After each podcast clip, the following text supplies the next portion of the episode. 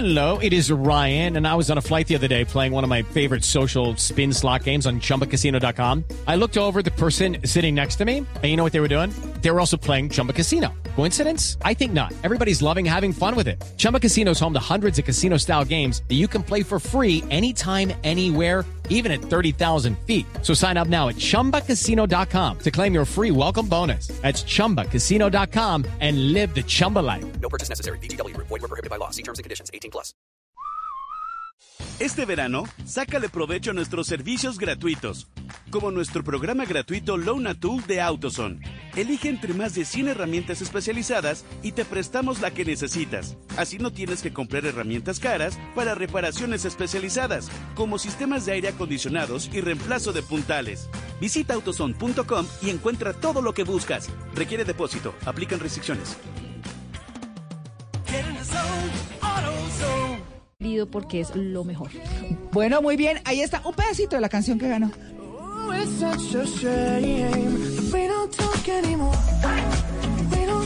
Bueno, es bellísima, por supuesto, y tendremos otra batalla el próximo sábado.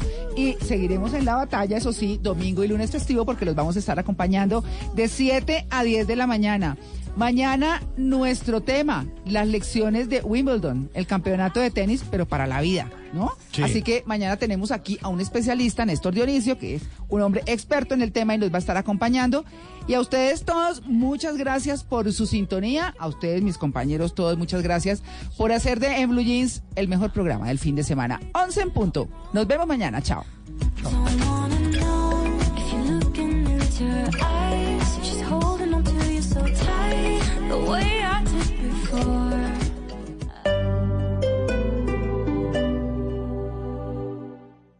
Todos los sábados al mediodía en Blue Radio lo ubicamos en la noticia. Gracias por acompañarnos en el radar. Estamos analizando El radar, lo que usted quiere saber de lo que está pasando. Descubra con Ricardo Ospina y un amplio equipo de periodistas el origen de las los noticias. más importantes de la semana aquí en Blue Radio y BlueRadio.com. El radar, todos los sábados al mediodía en Blue Radio, la nueva alternativa. Quitemos la envidia y la soberbia de nuestras vidas. Amémonos para que Colombia sea 100% solidaria. Te invitamos a que el próximo domingo 25 de agosto dibujes en tu cuerpo o en una camiseta tu valor más humano y sal a la gran caminata de la solidaridad. Descarga la app Caminata Digital, disponible en App Store y Google Play. Patrocinan CAFAM, Caja de Compensación Familiar, Bimbo, Banco Popular, RappiPay, Agua Cristal, Apoya Ministerio de Cultura. Participa Alcaldía Mayor de Bogotá. Te amo Bogotá. Estás escuchando Blue Radio y bluradio.com. ¿Quieres comprar celular y aún no sabes dónde? En el aniversario Catronics, lleva tu celular Zenfone M2 con el 46% de descuento con una pantalla de vista completa de 6,3 pulgadas, su batería de alta capacidad de 4000 miliamperios para que te dure todo el día. Además, cuenta con cámaras de 13 y 8 megapíxeles para que captures tu estilo de vida. Llévalo por solo 479,900 pesos. ¿Aún lo estás pensando? ¿Qué esperas? Ven ya a Catronics y no dejes pasar esta oportunidad. Vigencia del 17 de agosto al 23 de agosto de 2019. Este domingo en, En Blue Jeans, las 25 lecciones del campeonato de tenis de Wimbledon para la vida. En los gadgets de Simón hablaremos sobre el primer laboratorio de dispositivos para streaming de América Latina. Bienvenidos a toda la música y el entretenimiento en En Blue Jeans de Blue Radio. En Blue Jeans, este domingo de 7 a 10 de la mañana por Blue Radio y bluradio.com, la nueva alternativa.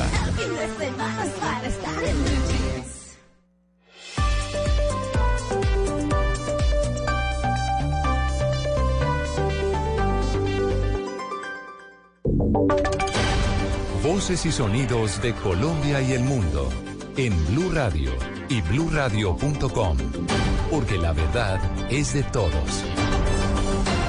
11, 3 minutos de la mañana, hora de actualizar información en Blue Radio. Está creciendo la racha de agresiones contra nuestros niños.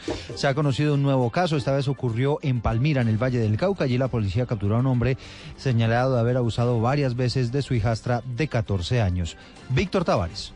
Fue gracias a la denuncia de la madre de la menor que en las últimas horas las autoridades de Palmira capturaron al hombre identificado como Never Humberto Mosquera Aguirre, quien según la versión de la víctima abusó de ella en mayo de este año. El detenido había sostenido una relación sentimental con la progenitora de la menor, el coronel Efren Blanco Quintero, comandante de la policía en Palmira. De forma eh, continua venía siendo abusada y violentada en su parte integral como, como niña. Estas labores investigativas arrojó como resultado que la persona capturada resultó ser el padrastro, producto de esa situación sentimental de la unión familiar que tenía con la mamá y aprovechando esas circunstancias pues generó toda esta situación tan lamentable para la integridad de la menor. El juez envió a la cárcel a Mosquera Aguirre para que responda por el delito de acceso sexual con menor de 14 años. En el Valle del Cauca, Víctor Tavares, Blue Radio. Llevamos ya seis agresiones contra nuestros menores en los últimos tres días, en una racha impresionante que se ha registrado en, los, en las últimas horas en nuestro país. Y el senador Iván Cepeda anunció hoy que no va a acudir a la diligencia de indagatoria contra el expresidente Álvaro Uribe por supuesta manipulación de testigos. Recordemos, está citado para el mes de octubre. Kenneth Torres. Hola Eduardo, muy buenos días. Pues tras el llamado a indagatoria de la del congresista Álvaro, eh, Álvaro, Álvaro, Uribe y Álvaro Hernán Prada, programada para la Corte Suprema de Justicia para los días 8 y 9 de octubre, en la investigación que se adelanta por supuesta manipulación de testigos, el senador del Democrático Iván Cepeda señaló que no asistirá a la diligencia pese a que pueda hacerlo en calidad de víctima que con el fin de evitar cualquier acción que pudiera ser interpretada como intencionalmente dirigida a perturbar o a constreñir a la contraparte, a pesar de tener derecho a hacerlo, no concurriremos a las diligencias de indagatoria programadas para los días 8 y 9 de octubre de 2019. Así lo haremos saber formalmente a la Sala de Instrucción Penal. El senador del Polo señaló que en los próximos días hará llegar una carta donde hará saber formalmente la decisión a la Sala de Instrucción Penal de la Corte Suprema de Justicia. Kenneth Torres, Blue Radio.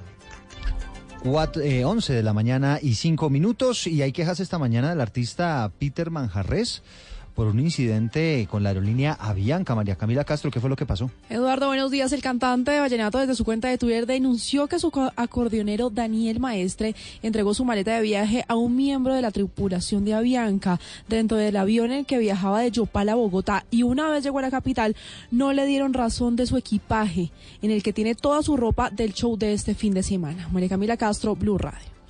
Gracias Camila. Y tres días están cumpliendo el cierre de algunas instituciones educativas en zona rural de Tibú. Esto queda en norte de Santander. Angie Telles, ¿qué es lo que pasa?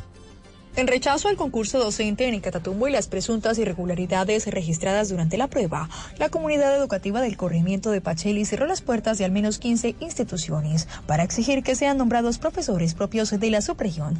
Álvaro Albernia, líder comunal de Pacheli. Los padres de familia en conjunto con los alumnos en respaldo a no solamente los docentes aquí en el sector de Pacheli, sino de toda la vía Catatumbo. El motivo el 4 de agosto se realizó un proceso evaluativo a los docentes, un concurso donde lamentablemente hubo fraude, pero las instituciones están vacías. Sumado a este cierre, los padres de familia llevan tres días adelantando protestas a las afueras de estas instituciones. Sostienen que si no son escuchados, trasladarán las movilizaciones hasta Cúcuta. Angie Telles, Blue Radio. 11, 7 minutos. Hablamos ahora de deportes. Estamos pendientes del eh, de el partido entre el Real Madrid y el Celta de Vigo. James Rodríguez en la banca. ¿Y qué probabilidades hay, Sebastián Vargas, de que, bueno, lo pongan a jugar unos minuticos? Ahora voy a contar algo que pasó con el tema Neymar, que tiene que ver con el Barcelona. 47 minutos ya embalaídos, esto es en Vigo, el Celta está perdiendo 1 por 0 ante el Real Madrid y esperamos que tenga minutos el colombiano James Rodríguez, que hace parte de la banca del equipo de Zinedine Zidane. El único gol lo marcó Karim Benzema. También estamos pendientes de otros colombianos que juegan a esta hora, sobre todo en Inglaterra y que hacen parte de selección Colombia. Lerma, 90 minutos con el Bournemouth, le ha ganado 2 por 1 al Aston Villa. También 90 minutos para Jerry Mina, su equipo el Everton en Goodison Park, venció 1 por 0 al Watford, mientras que Carlos Sánchez jugó los últimos 7 minutos del empate del West Ham, 1 por 1 ante el Brighton. Sobre las once y media juega Davinson Sánchez titular con el Tottenham que visita al Manchester City. Esperamos por James Rodríguez con el Real Madrid. Sebastián Vargas, Blue Radio. A propósito de eso, Sebastián, en nuestro Instagram, en Blue Radio, Tenemos ¿Sí? una encuesta. ¿Cree usted que Zidane le va a dar la oportunidad a James de jugar ante el Celta para que voten? En estos momentos, ¿cómo van los votos? Sí, un 35%, no 65%. La gente un poquito pesimista Negativa. en torno a la posibilidad de que le den alguna oportunidad al colombiano en este partido de arranque liguero. Van más de 1.600 votos y esperamos que ustedes también participen. Son las 11, 8 minutos. Noticias contra reloj en Blue Radio. Noticia en desarrollo, por lo menos 10 personas, eh, seis de ellas menores, murieron en bombardeos de casas del régimen sirio y su aliada Rusia en el sur de la provincia de Ildiv, que es el último bastión opositor, donde también se hallaron bajo los escombros otros dos cadáveres de civiles desaparecidos hace tres días. Y estamos atentos, seguimos atentos a la difícil situación de orden público en zona rural de Suárez, en Cauca, allí una misión humanitaria donde participa la Defensoría del Pueblo y también la Organización de Estados Americanos, lleva cinco días confinada por enfrentamientos entre el ejército y las disidencias de las FARC. Ampliación de todas estas noticias en blurradio.com, no se muevan porque ya viene Autos y Motos. ¿Qué es ser mamá? Ser mamá es enseñar. Es ser el centro, el comienzo y el final de la familia. Es hacer cada momento especial. Es unir las generaciones y pasar el legado. Tal como hace mucho tiempo, ella te lo pasó a ti. Super Arepa. La harina para hacer arepas de las super mamás. Trabajamos pensando en usted. Si tienes que elegir entre sonar así de imponente o así de tranquilo, elige las dos cosas, porque cuando te subes a una camioneta Ford lo tienes todo. Solo por agosto, llévala hasta con 5 años de garantía y el primer año de mantenimiento gratis. Elige una Ford, elige vivir. Ford, go further. Promoción válida hasta el 31 de agosto de 2019 o hasta agotar existencias. Aplican términos y condiciones. Más información en Ford.com.co. Velocidad, seguridad, tips, información. Lo más reciente y relevante del mundo automotriz. Comienza en Blue Radio, Autos y Motos, con Ricardo Soler, Nelson Asensio y Luz Euse. Autos y Motos por Blue Radio y bluradio.com. La nueva alternativa.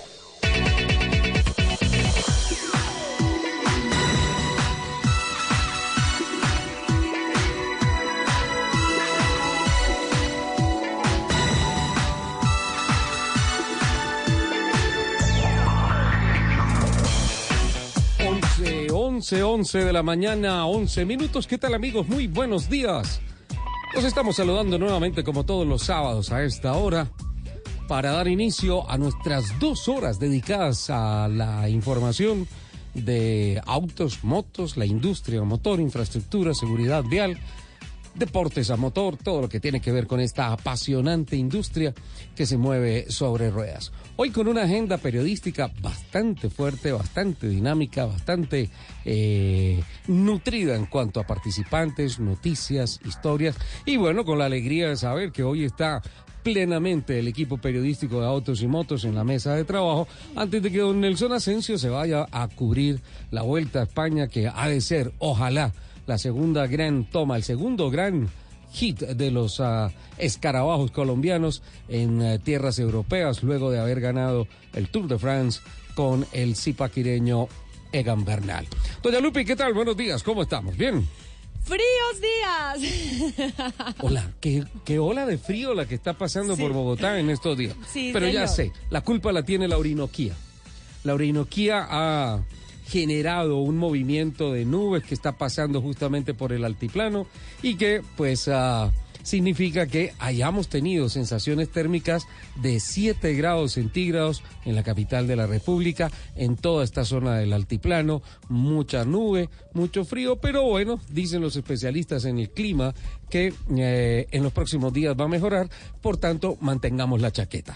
Bueno, ahora sí, muy buenos días. Qué dicha que nuevamente sea sábado para poder compartir con ustedes estas dos horas de la afición que nos corre por las venas. Les recuerdo nuestro Twitter, arroba Blue Autos y Motos, arroba Ricardo Soler 12, arroba Luz Euse. Y bienvenidísimo de nuevo, qué dicha tenerlo en esta mesa, nuestro amadísimo arroba Nelson.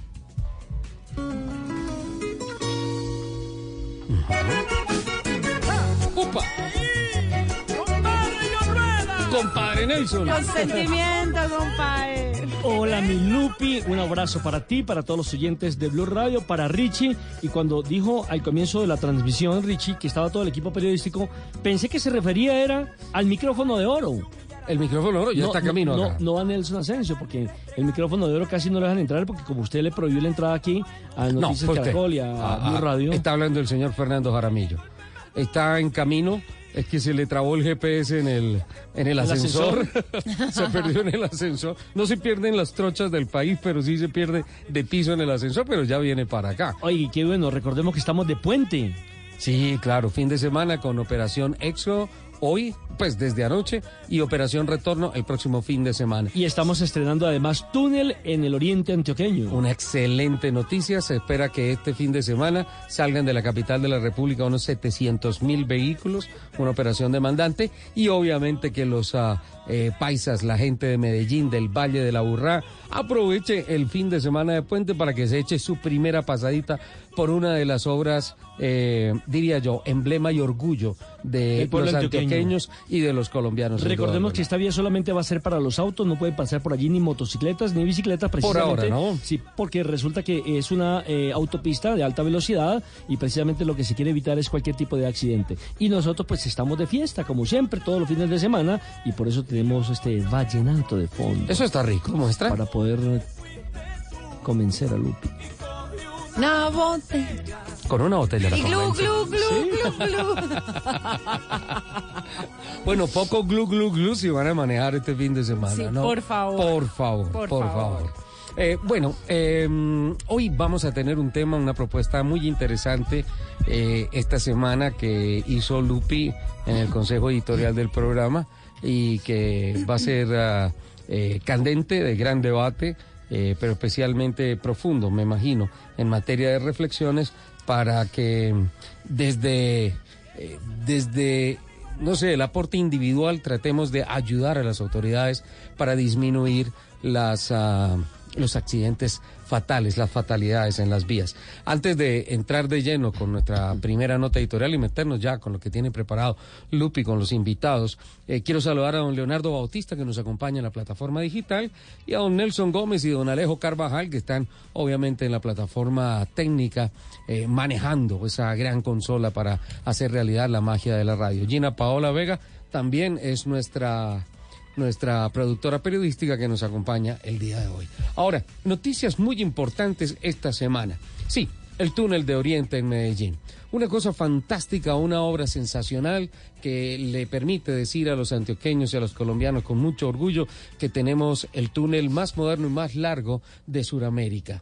Fantástico. Pero más allá de todo este tema, eh, una cosa que me deja un poco preocupa- preocupado en la aceleración de la noticia esta semana, y es que más allá de lo que es la infraestructura, más allá de lo que es todo el tema que tiene que ver con la construcción, con la arquitectura, con todo esto, que ha sido sensacional el trabajo, está el tema de que se haya convertido en noticia de que es una obra que se cumplió en los términos y que no signific- significó sobrecostos Eso para creo que el son erario los, los público. dos datos más importantes. Primero, que se le cumplió a la ciudadanía, al que paga los impuestos en el departamento de Antioquia. Y segundo, hombre, que no tuvo el sobrecosto que, por ejemplo, vivimos actualmente con el túnel de la línea.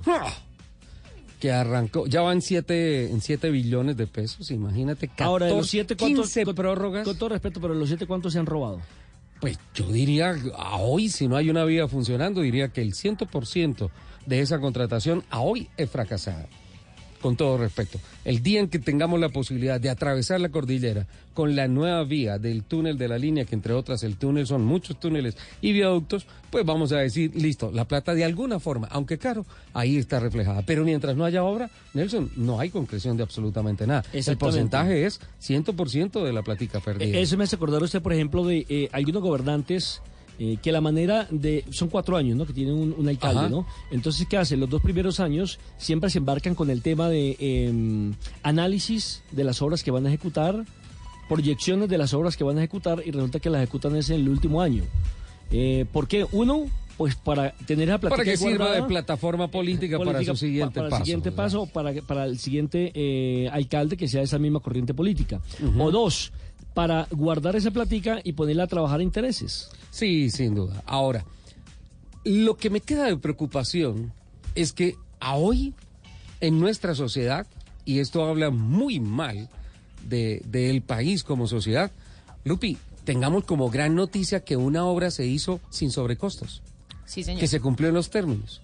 Eso no debería ser una noticia y es una vergüenza para una sociedad, así sea la nuestra, en la que digamos, hey, levantamos la mano, tenemos una noticia, se hizo una obra sin sobrecostos. No, perdón.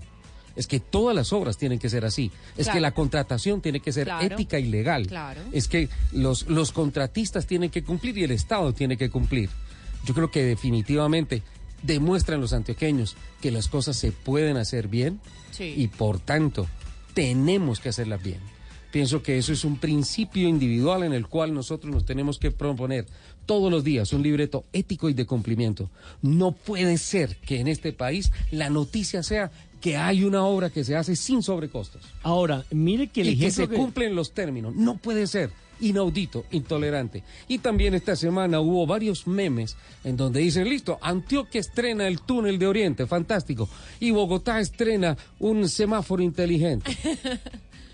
Me parece que el- la, la verdadera caricatura de lo que pasa en Bogotá es, por un lado, esa ya hartísima, no encuentro una palabra, desgastante discusión entre los candidatos a la alcaldía por el tema del metro subterráneo, elevado, una discusión Perdón, perdón, le hago una pregunta. y es que acá- y- netamente política. Sí, le hago una pregunta. ¿Y acaso ya eso no estaba decidido? ¿O Llevamos- van a comenzar otra vez estudios? No, seguramente Ah, bueno. se van a necesitar, van eh, 10, 11 estudios contratados para hacer el metro. Es el único metro en el mundo que si funciona, Dios quiera que funcione, va a arrancar con toga, porque va a ser graduado por tantos estudios que ha hecho a lo largo de 73, 74 Es el metro más largo del mundo. años. Pues imagínate. Llevan 74 años discutiéndole cuánto tendremos que esperar para hacer la construcción, si la construcción es más larga que la discusión. Claro. Imagínate. Ahora, mire, Entonces, mi- mire lo que han hecho los paisas. Hay gente que eh, no quiere la raza paisa, que por esto, pero son un ejemplo, hay que decirlo. Son un ejemplo. Mire, tienen el metro, ¿cierto? ¿Cuántos Ujú. hay que lo construyeron? Uy, tienen, sé, no tengo el dato Tienen el sistema de movilidad por cable. Ajá. Tienen ahora el túnel de Oriente. Ajá. Y trabajan mucho en la movilidad, en la concientización de que los eh, usuarios de motocicletas, de bicicletas, de automóviles respeten las normas de tránsito, a tal punto que es una de las ciudades, aquí tengo, que menor eh, es la última en la escala que tengo entre Bogotá, Cali, Bucaramanga y la ciudad de Medellín, que eh, se ha sancionado, eh, por ejemplo, por eh, conductores que manejan otro tipo de plataformas. Ajá. Eh, Tienen tranvías, se le está tranvía. quedando.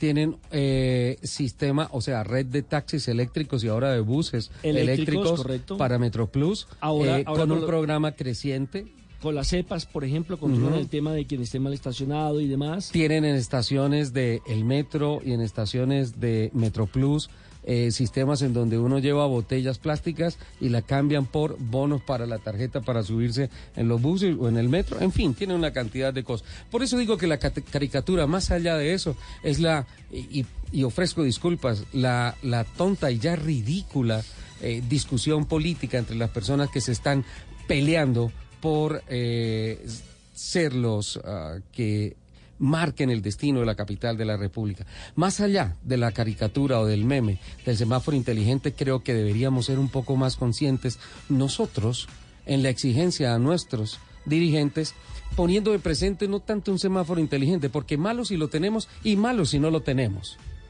¿Cuántas veces se critica porque es que los semáforos de Bogotá no sirven y empiezan a poner semáforos modernos y entonces ahora empiezan a burlarse de, de la administración distrital porque es que no, los tenemos así. Pero el tema más de fondo es que a hoy en estrados judiciales hay 32 programas de obras de infraestructura de la capital de la República que están parados por discusión Inconclusos, política. Inconclusos. Parados por discusión política. Es una vergüenza para la sociedad política de esta ciudad. Usted- Finalmente, u- eso era lo que quería. Usted que está hablando de lo- de los semáforos, vea, eh, para hacer referencia rápidamente a lo que eh, observé esta mañana. Venía por la ciudad de Cali y hay dos semáforos que están eh, eh, de diferencia una cuadra del otro. y resulta que los están arreglando. Ajá. Estaban en, En la en- ciudad de en Cali. amarillo, en la ciudad de Cali, claro. Y resulta que se arma un trancón terrible porque al no funcionar dos semáforos, pues hay taco, porque tanto los que van por la calle como los que van por la carrera eh, quieren tomar la vía, nadie respeta la vía. Y si los están arreglando, y le hago una pregunta, ¿por qué no hay un policía de tránsito ahí controlando el, la movilidad? Ajá. Si están arreglando dos semáforos es porque hay problemas, ¿cierto? Sí, claro. Se va a afectar la movilidad. ¿Dónde están los señores de movilidad? ¿Dónde están los señores de la policía eh, de tránsito eh, haciendo precisamente respetar la ley? Me imagino no los el trancón. hay. No, lo- claro, por ejemplo, eso no los hay. Porque aquí lamentablemente, y con todo respeto lo tengo que decir, pero eh, los que controlan la movilidad y la policía de tránsito están es para ver quién va en pico y placa y no. Quién sí y quién no. Más no para controlar el tráfico. Bueno. Eh, hay, hay muchas veces usted llega y sufre un accidente y se encuentra un policía de tránsito y lo llama para que le haga el croquis y demás. Dice, no, yo ya salí de turno. No, yo voy a almorzar. Con esa respuesta le salen a uno. Bueno, cosas, que, cosas por analizar, por reflexionar. 11.24, don Nelson, le damos la bienvenida a nuestro micrófono de oro. No puede ser. Que viene con una cantidad de arrancamuelas charaleños fantásticos luego del rally de Centenario. Emma, mire, eh, estaba prohibida la entrada de este señor aquí. Estaba vetado, no Sí. sé, usted mandó el memorando.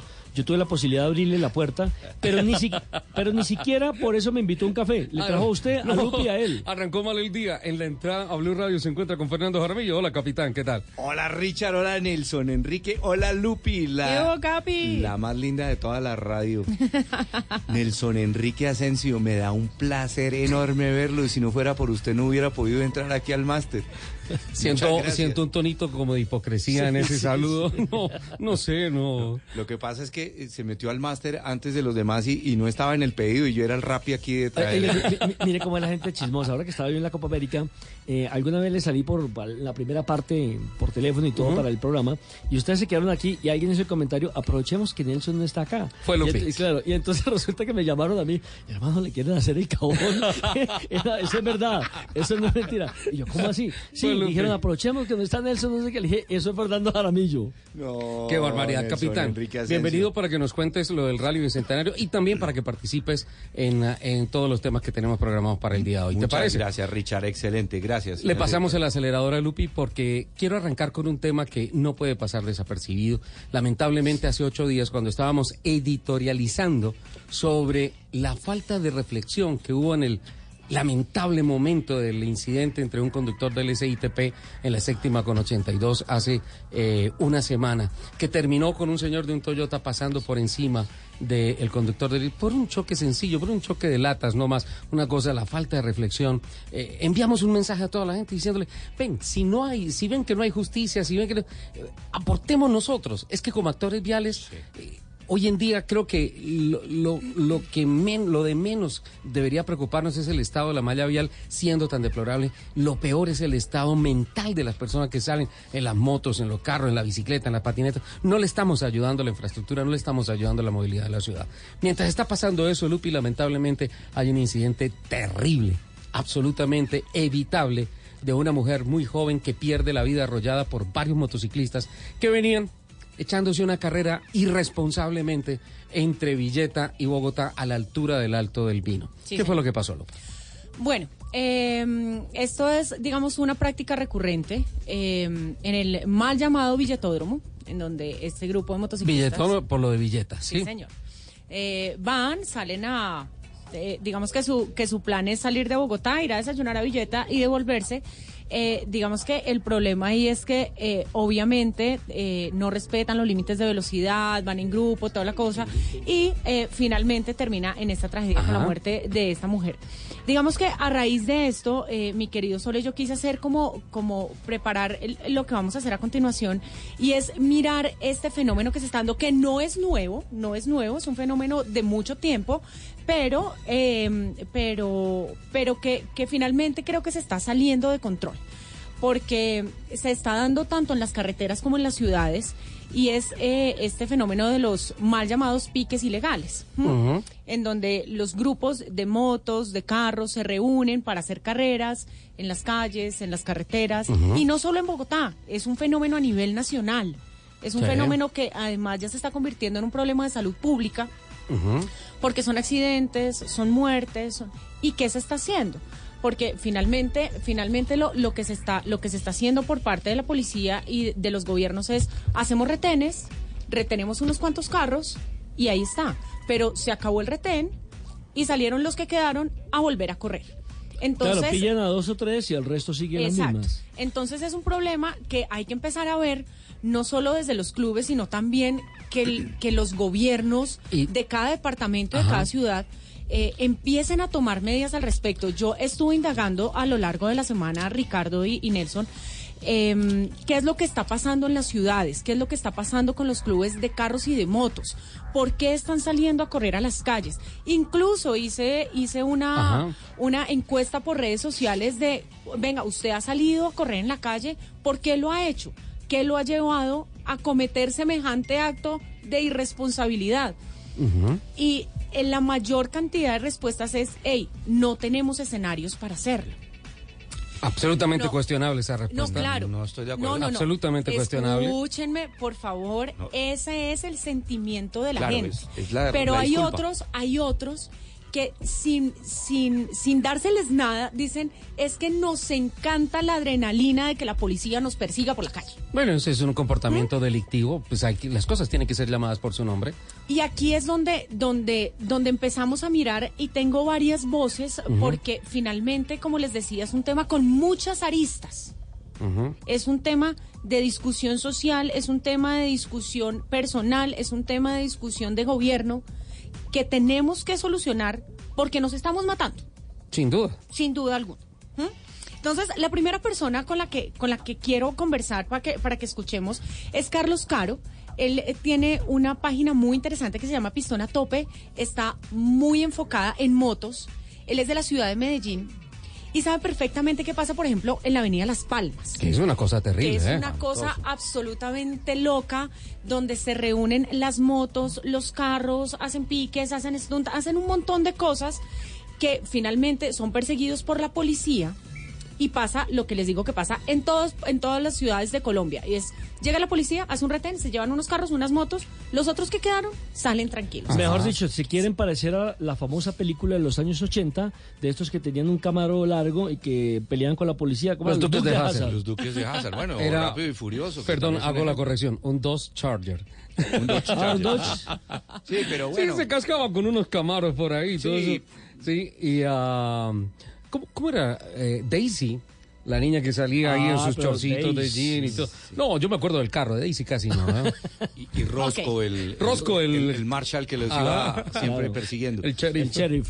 Sí, pero, Bueno. pero Luke. entiendo lo, lo de Lupi, me parece clave todo lo que está investigando, me parece buenísimo. Yo creo, el Lupi, que para mí se comparan como los que se cuelan en el Transmilenio. Y es, no necesariamente es porque no tengan el dinero, sino porque les parece que la adrenalina es lo máximo y eso es todo. Eh, Cualquier disculpa que saquen, obviamente no será eh, consecuente con la barbaridad que están cometiendo. ¿Tenemos a Carlos Caro? sí señor Carlos hola buenos días bienvenido a Autos y Motos Muy buenos días, Lupi. Eh, muchas gracias por la invitación y eh, contento de poder hablar de este tema con todos ustedes y con su audiencia. Tratamos de mejorar un poquito el audio porque creo que la llamada está tal vez muy brillante. No sé si de pronto nos está hablando por, si nos está hablando por speaker, por favor, si, si puedes pasar a la línea del teléfono para ver si mejoramos un poquito, Carlos, la comunicación. ¿Te tenemos Por ahí? celular. Por celular. Bueno, vamos a ir adelante, Lupa. Bueno, Carlos, eh, cuéntanos en Medellín qué es lo que está pasando con este fenómeno de los piques y los encuentros que están haciendo en carros y motos.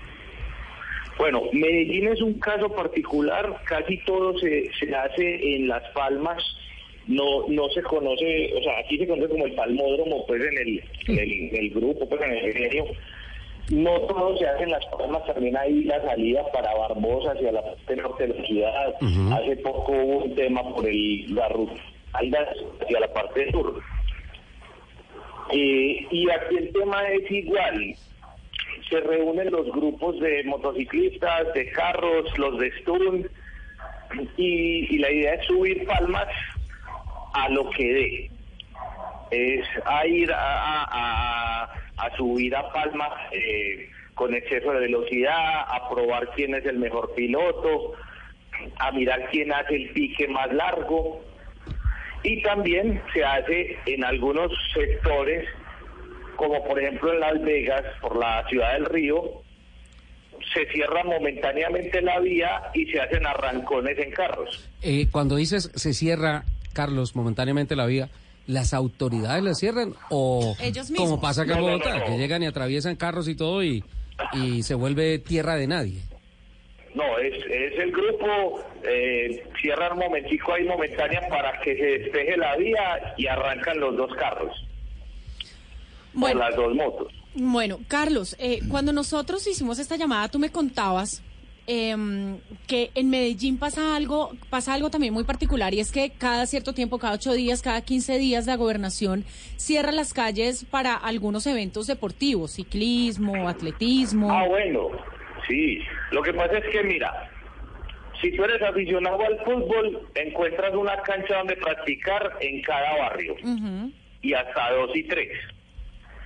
Eh, aquí en Medellín se cierra la avenida regional para hacer una ciclovía en semana por la noche y los fines de semana por la mañana.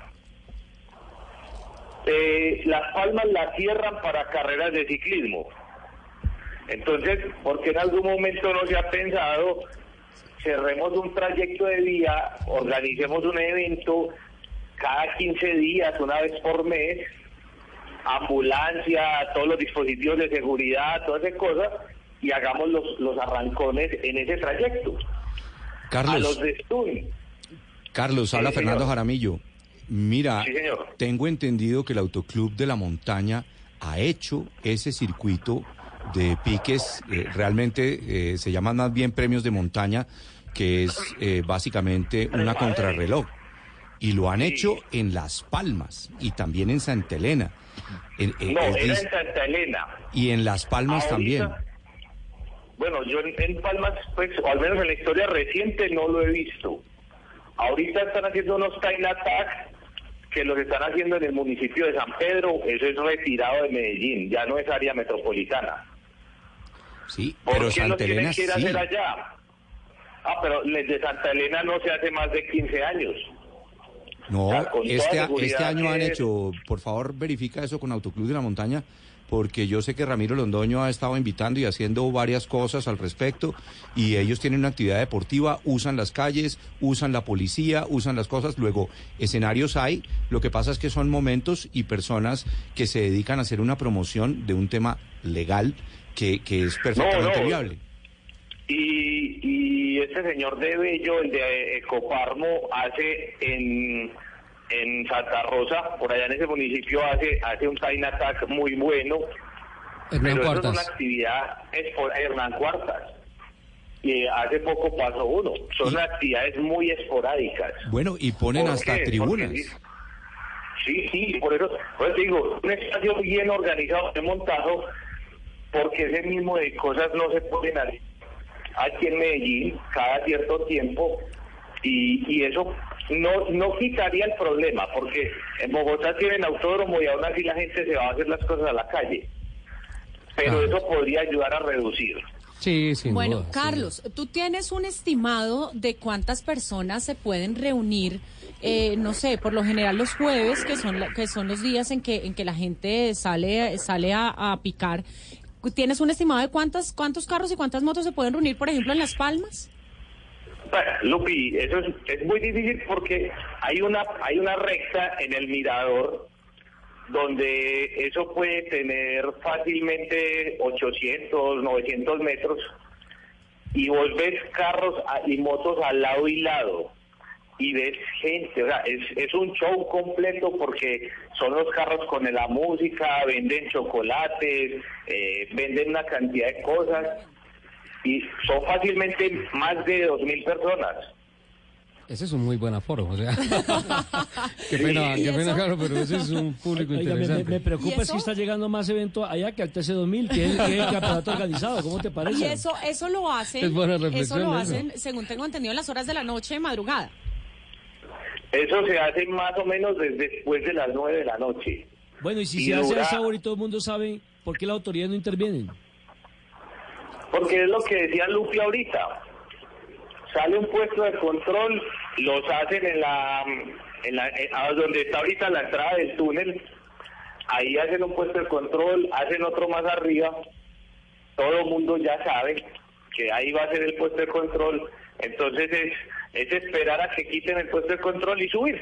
Sí, pero mira, Carlos Nelson, yo eh, en estos momentos voy a hablar en nombre de los antioqueños, motociclistas, cartistas y automovilistas que organizan sus proyectos deportivos y quieren correr.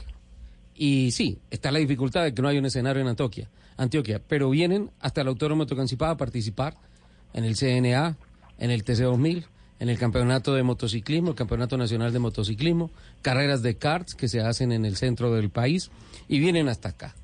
Ellos, al igual que los otros que se van a correr a, a Las Palmas, tienen la posibilidad de parar un segundo y pensar, me, voy a Las Palmas a jugar ahí con la vida de los demás y listo. En una recta de 800 metros, ahí me, más o menos podemos tener unas 2.000 personas. Bueno, qué bueno pasar al lado de esas eh, personas a 170, 180 kilómetros, qué sé yo, ¿sí? Y contar con suerte de pronto no atropellar a nadie o de pronto perder el control del carro de la moto en una curva, darme contra uno de los guardarrieles, darme contra uno de los muros de contención y no contar con una ambulancia, un equipo de paramédicos, un equipo de rescate que venga a atender. Y ellos piensan y dicen, listo, yo lo quiero hacer, lo hago en nombre de Antioquia y me voy a un escenario.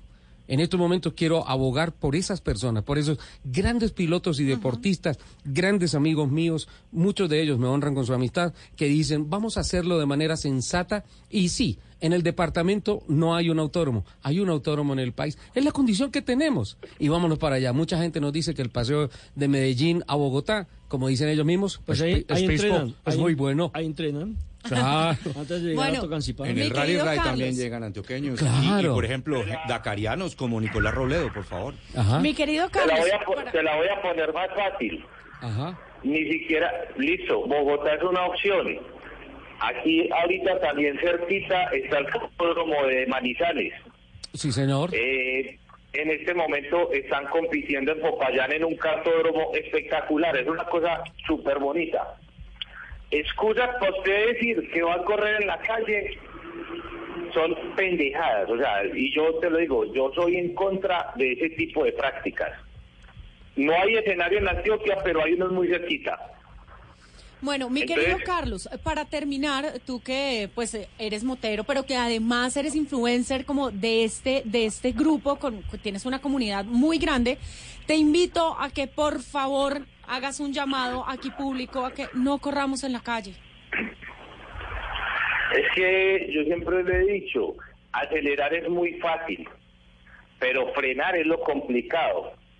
Y lo otro es, si usted, que usted gira la llave de su, de su moto, usted está teniendo en la mano derecha la responsabilidad de cuidar su vida y los que comparten la vía con usted.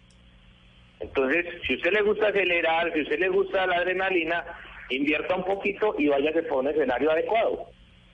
Bueno, ahí está Carlos Caro, el creador de Pistón a Tope de Medellín. Muchas gracias.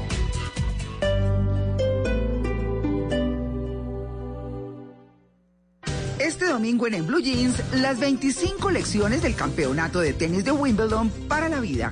En los gadgets de Simón hablaremos sobre el primer laboratorio de dispositivos para streaming de América Latina. Bienvenidos a toda la música y el entretenimiento en En Blue Jeans de Blue Radio. En Blue Jeans, este domingo de 7 a 10 de la mañana por Blue Radio y bluradio.com. La nueva alternativa. Dejemos atrás la indiferencia y el individualismo. Seamos generosos para que Colombia sea 100% solidaria. Te invitamos a que el próximo domingo 25 de agosto dibujes en tu cuerpo o en una camiseta tu valor más humano y sal a la gran caminata de la solidaridad. Descarga la app Caminata Digital. Disponible en App Store y Google Play. Patrocinan Banco da Vivienda, Satena, Justo y Bueno, Banco BBVA, Cámara de Comercio de Bogotá. Apoya Ministerio de Cultura. Participa Alcaldía Mayor de Bogotá. Te amo Bogotá. Wayne Davis sigue los pasos del biólogo Richard Evan Schultes y nos revela el tesoro natural más diverso y sorprendente. Navega en la gran aventura del año y descubre lo que nos une a nuestra tierra. Caracol Televisión presenta al mundo El Sendero de la Anaconda. Solo en cines. Invita a Blue Radio. Padres con experiencia, padres nuevos, hijos únicos, con hermanos, abuelos que consienten, nietos que aprenden. Cada domingo vamos a construir un puente entre generaciones para que las familias crezcan y entre todos podamos cambiar el mundo. Generaciones Blue, un espacio del Blue Radio, con testimonios, guías, expertos e invitados que nos ayudarán a mejorar la vida en familia y las relaciones entre sus miembros. Generaciones Blue, este domingo a las 12 del día. Generaciones Blue, estamos cambiando el mundo de las familias colombianas por Blue Radio y bluradio.com. La nueva alternativa.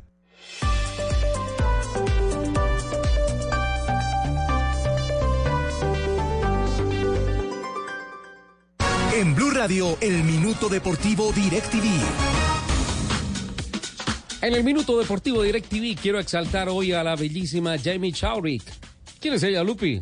Una mujer que pasa a la historia por ser la primera campeona de la W Series. Conocidísima. Fantástico, me encantan que digan sarcásticamente eso. Nadie la conoce. Tiene que no? 21 años, es inglesa, divino. pero ojo, que va a empezar a ser una mujer muy reconocida porque se convierte en la primera campeona histórica de la categoría de monoplazas creada exclusivamente para las mujeres. Dicen algunos que para acercarlas a la Fórmula 1. Digo yo, para darles contentillo por no ser capaces de llegar a la Ah, Fórmula usted- 1. Yo le voy a decir una cosa, pues yo también tengo campeona aquí, el circuito nacional que es Lupi, y no sacó pecho ni nada. vaina. campeona clase Sí, B, ¿no es Claro, cierto? y usted viene aquí a humillarnos con sí- esa niña a mí inglesa. sí me Pecho lo encanta- saca Lupi. A mí me encantaría que sacara pecho permanentemente. no, se dañó la sección. 11.44. DirecTV te trae una promoción que lo tiene todo.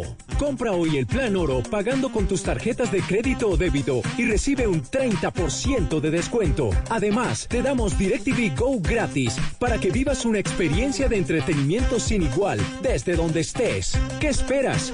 Llama ya, numeral 332. Oferta válida del 1 al 31 de agosto de 2019. Para más información, directv.com.co slash términos y condiciones. Estás escuchando Blue Radio, un país lleno de positivismo, un país que dice siempre se puede. Banco Popular. Soy Marta Vélez y cuando dicen que el palo no está para cucharas, yo veo que con él puedo hacer un juguete, una mesa y hasta una bicicleta. Siempre se puede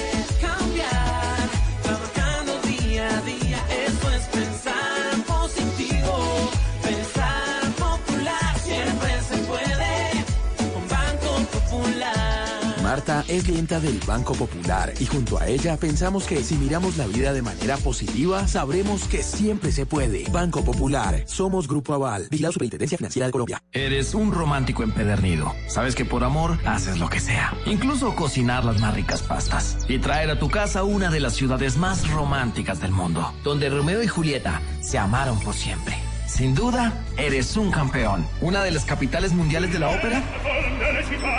Para ti, nada es imposible. Apuesto a que eso no se lo esperaba. Pastas Verona. Si sabes de amor, sabes de pasta. Trabajamos pensando en usted.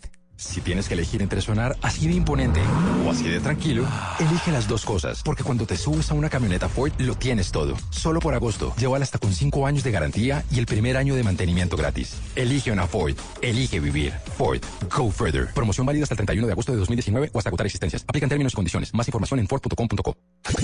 Escuchas Autos y Motos por Blue Radio y bluradio.com. 11.46, don Nelson Asensio, hay noticias importantes del grupo SKBRG. Buen primer semestre tienen con todas las marcas que representan y además estoy haciendo cola para que me presten la RAN 1000. Ah, caramba. Ah, caramba. está Ya, de ya lo pal- manejaste, capitán, mayores. ¿eh? No, no la he manejado ¿No? todavía, también me muero las ganas. Yo vi fotografías y ese carro está bellísimo, es una camionetica A ver, fantástica. si no la ha manejado el capitán, creo que poco la ha manejado en este si no la ha manejado el capitán es que no, no ha llegado a Sí, Colombia. exactamente, pero usted está hablando de palabras mayores. ¿Usted sabía que Bogotá ha sido seleccionada para eh, realizar el Smart City eh, Business Congreso en el 2019? Y todo tiene que ver con la movilidad. No me haga esa cara, Lucas, está ya le voy a explicar de qué se trata. No, le estoy, le estoy prestando. Toda mi atención está focalizada en usted. Así debe ser siempre. Qué envidia. Sí. No solamente el día de mis cumpleaños. Bueno, entonces, ¿qué, ¿en qué íbamos? Ah, bueno, entonces tenemos invitado Yo especial. también me pondría nervioso si Lupe dice, Claro. estoy 100% enfocado. en Y a ustedes". Nelson Enrique ponerlo nervioso no es fácil. Claro, porque tengo la referencia de que ella saca pecho. no te interrumpo más, don Nelson. Bueno, tenemos como invitado a John Alejandro Munevar, quien es el vicepresidente de SKG. Perdón, yo dije SKBRG, perdón, metí la pata. Sí, Es es SKG. SKG. Y por supuesto nos está acompañando hoy Alexander Pedraza, que es un periodista que siempre ha estado inquieto con el tema de la movilidad y demás. Así es de que, John, eh, bienvenido a Autos y Motos y hablemos un poco de este evento que se va a realizar en la capital de la República. ¿Cuándo es? ¿De qué se trata? ¿Quiénes van a participar? Bueno, gracias a la mesa y gracias a la audiencia. Eh, Este es un evento que se viene realizando en América Latina hace muchos años ya. Esta es su 12, versión número 12. Eh, es un evento que congrega empresas de todo el continente dedicadas a los temas no solo de movilidad, sino seguridad, medio ambiente, todo lo que tiene que ver con el desarrollo de ciudades. Eh, es un, un proyecto que se está volviendo referencia en América Latina. Bogotá hoy es identificada con todo y, y los problemas que vivimos como una de las cinco ciudades inteligentes en el top 5 de, de Latinoamérica. Ahí se me sorprende eso que está diciendo. Eh, eso ¿Con no todos lo- los problemas que tenemos? no lo dice la ciudad, lo dicen eh, indicadores internacionales de medición. eh, porque es que muchas veces creemos que, que la, la ciudad inteligente es solo tecnología. Resulta que hay muchas cosas asociadas a esto que permiten eh, llegar allá. Generación de empleo, eh, medio ambiente. Y muchas de estas cosas nos permiten realmente generar y haber tomado la posibilidad de estar hoy en el top 5 de las ciudades inteligentes en América Latina. Bueno, ¿cuándo es el evento? El evento se va a desarrollar en septiembre de 17 al 19. Se va a desarrollar en Corferias. ¿En Corferias? En Corferias. Es un evento que organiza el Instituto de Smart Cities de Latinoamérica. Eh, eh, y muchas empresas colombianas estamos participando. Bueno, eh, Alexander, ¿qué se necesita para que una ciudad sea determinada como inteligente o no inteligente? Bienvenido. Bueno, muchísimas gracias Nelson y a todos los oyentes de Autos y Motos. Por supuesto, son varios factores que, ha- que se ha determinado para identificar si una ciudad puede ser considerada inteligente o no. Entre otras cosas y principalmente se habla mucho del tema de la movilidad, lo que se está haciendo también con el tema de las ciclorrutas, por ejemplo. De los 2.300 kilómetros de ciclorrutas que más o menos hay en América Latina, eh, Bogotá tiene un poco más de 400 kilómetros. Es decir, que sin duda alguna es la primera ciudad que le está apostando de una manera inteligente a este tema, pero que evidentemente hay unos retos grandísimos. Unos, unos retos grandísimos que ustedes aquí en el programa durante mucho tiempo lo han planteado y que sin duda alguna invitan a que se siga trabajando con este tipo de iniciativas para conocer qué se puede hacer por Bogotá. ¿Qué tiene que ver el BID, el Banco Interamericano de Desarrollo, en este, en esta, en este tema? Eh, pues el Banco Interamericano de Desarrollo es el, prima- el principal ente financiador en América Latina y, cuenta con un programa de ciudades sostenibles y verdes eh, dentro del proceso, en donde viene apoyando a toda América Latina para poder generar financiamiento para todo lo que confrontan los países. Por ejemplo, en el tema de movilidad, eh, el ejercicio es dejar el vehículo privado a un lado. Entonces el BID está comprometido, por ejemplo, en Quito, está ayudando en la financiación del sistema de la línea de metro que se debe inaugurar en diciembre eh, financia sistemas BRT, como lo que conocemos hoy en Bogotá como Transmilenio, Transmicables. Entonces el Banco Interamericano de Desarrollo es un ente financiador eh, muy importante dentro del mercado latinoamericano porque es el que provee fondos para poder desarrollar todo este, este concepto de ciudad inteligente. Porque es que ¿Qué- estaba, qué- ta- sí, ta- estaba observando aquí, por ejemplo, que hay algunos factores o algunos puntos determinantes para que una ciudad sea inteligente o no, Richie, Ujú. y Lupi, y, y, mm, Capitán. Por ejemplo, uno, sensores de movilidad en las calles y carreteras. ¿Eso lo tenemos en Bogotá? Sí, Bogotá hoy cuenta con un centro de gestión de tráfico. Si le digo, es uno de los más modernos en América Latina. Se Yo, yo he tenido la oportunidad de conocerlo y debo decirle que si en otras ciudades de Colombia la gente se siente orgullosa de la administración eh, de, de su movilidad, Bogotá debe sentirse muy orgullosa de ese centro de administración de tráfico que tienen, de, Le- de movilidad que tienen en la capital. Algo muy claro, de pronto a, a la ciudad le falta comunicarlo y, y realmente como somos una ciudad caótica, eh, hay veces estas cosas no se, no se ven, no, no se sienten. Pero hoy el centro de gestión es uno de los más modernos con el de Buenos Aires. Eh, somos líderes cuando hablan de- hablaban y le preguntaban a Alexander sobre qué hace una ciudad inteligente. Un cooperativo es como un ser humano. Todos somos inteligentes y algunos tienen unos grados que se miden, digamos, por el coeficiente intelectual. Pero realmente Bogotá hoy en esa calificación porque incluye gobernanza, incluye movilidad, incluye seguridad. No sé si se han dado cuenta en Bogotá los indicadores de, de seguridad que no puedan ser los mejores de Latinoamérica, efectivamente no, pero han mejorado muchísimo. Entonces, todos estos eh, indicadores combinados hacen que, que la ciudad sea catalogada como inteligente. Cosas que no vemos como eh, la aplicación de salud que al cabo nos alcanzó de mandar la ciudad, de lanzar la ciudad. Eh, Bogotá cuenta con una aplicación de movilidad que muy pocos conocemos. Bogotá cuenta con una aplicación que tiene más de 500 mil descargas que se llama Simur, en donde están las rutas, las rutas de tráfico, donde puedo planear un viaje, puedo reportar al centro de, de tráfico un evento. Entonces, son cosas que la ciudad realmente ha hecho y que de pronto desde afuera las valoran un poco más de lo que tenemos hoy aquí. Eh, eh, con el conocimiento, lo digo, Bogotá corría hace cuatro años a 19 kilómetros por hora promedio. Ahora estamos Yo- a 12. No, está corriendo a 22. Porque pero ¿en si- dónde si disminuimos la velocidad? No. Ese pero- punto sí se lo discuto. No, no, no. Eso, sabe, sabe que la, la ventaja, Nelson, que todo esto son datos que tiene el centro de gestión. Son datos en donde la movilidad de usted entra, ingresa y saben que subió de 17 a 22 en los últimos tres años. Pero uno se pregunta, ¿cómo va a subir si acaban de disminuir la velocidad en Bogotá? Pero y los mire- tacones no paran. Pero Nelson, venga. hay- hay Pero, dos- pero ahí yo discuto un poco, porque es que vuelvo otra vez al punto. El tema de disminución, eh, la norma de disminución de bajar a 50 kilómetros, kilómetros. 50 kilómetros por hora, eh, ciertos corredores viales de la ciudad no tienen nada que ver con movilidad y en mi concepto no la afectan, ¿sí? Y es una dis- disposición que se tomó única y exclusivamente pensando en cómo se mitiga el impacto de si tú te estrellas a 60, 65, 70 o te estrellas máximo a 50 kilómetros por hora.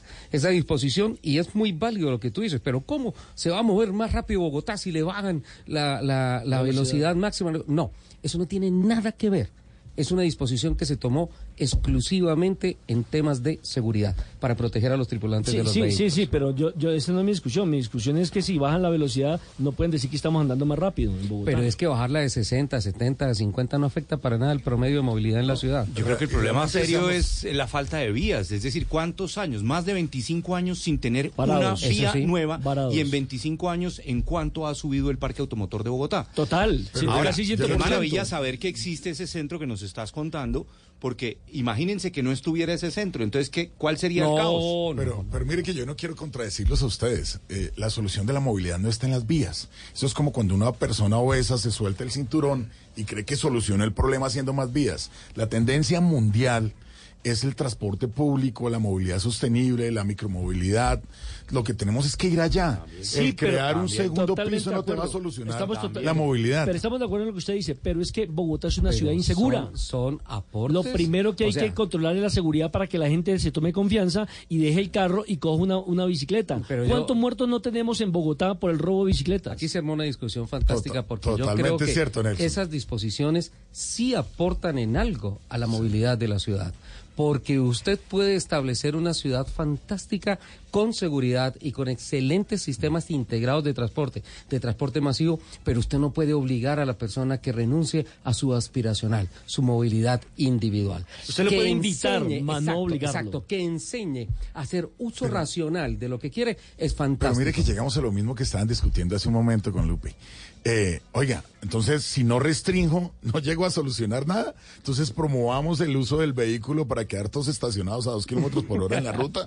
No, o sea, no es una restricción, no, lo- Oiga, no lo vemos como una restricción, no, pero no hay que tiene, legal- no tiene nada que ver con que esté discutiéndonos, pero, Pero- es que necesito una cosa, capitán. 11.56, ya se nos vienen las noticias. Sí. eh, John Alejandro, por favor, acompáñenos un poco más allá del café que nos vamos a tomar. Porque le tengo siete noticias. puntos por los cuales una ciudad es inteligente o no. Y ya viene, eh, para, para las personas que nos están escribiendo a través de las redes, que son muchas, Lupi, el tema de, de, las motos, el tema de los piques en la calle, eso no ha parado.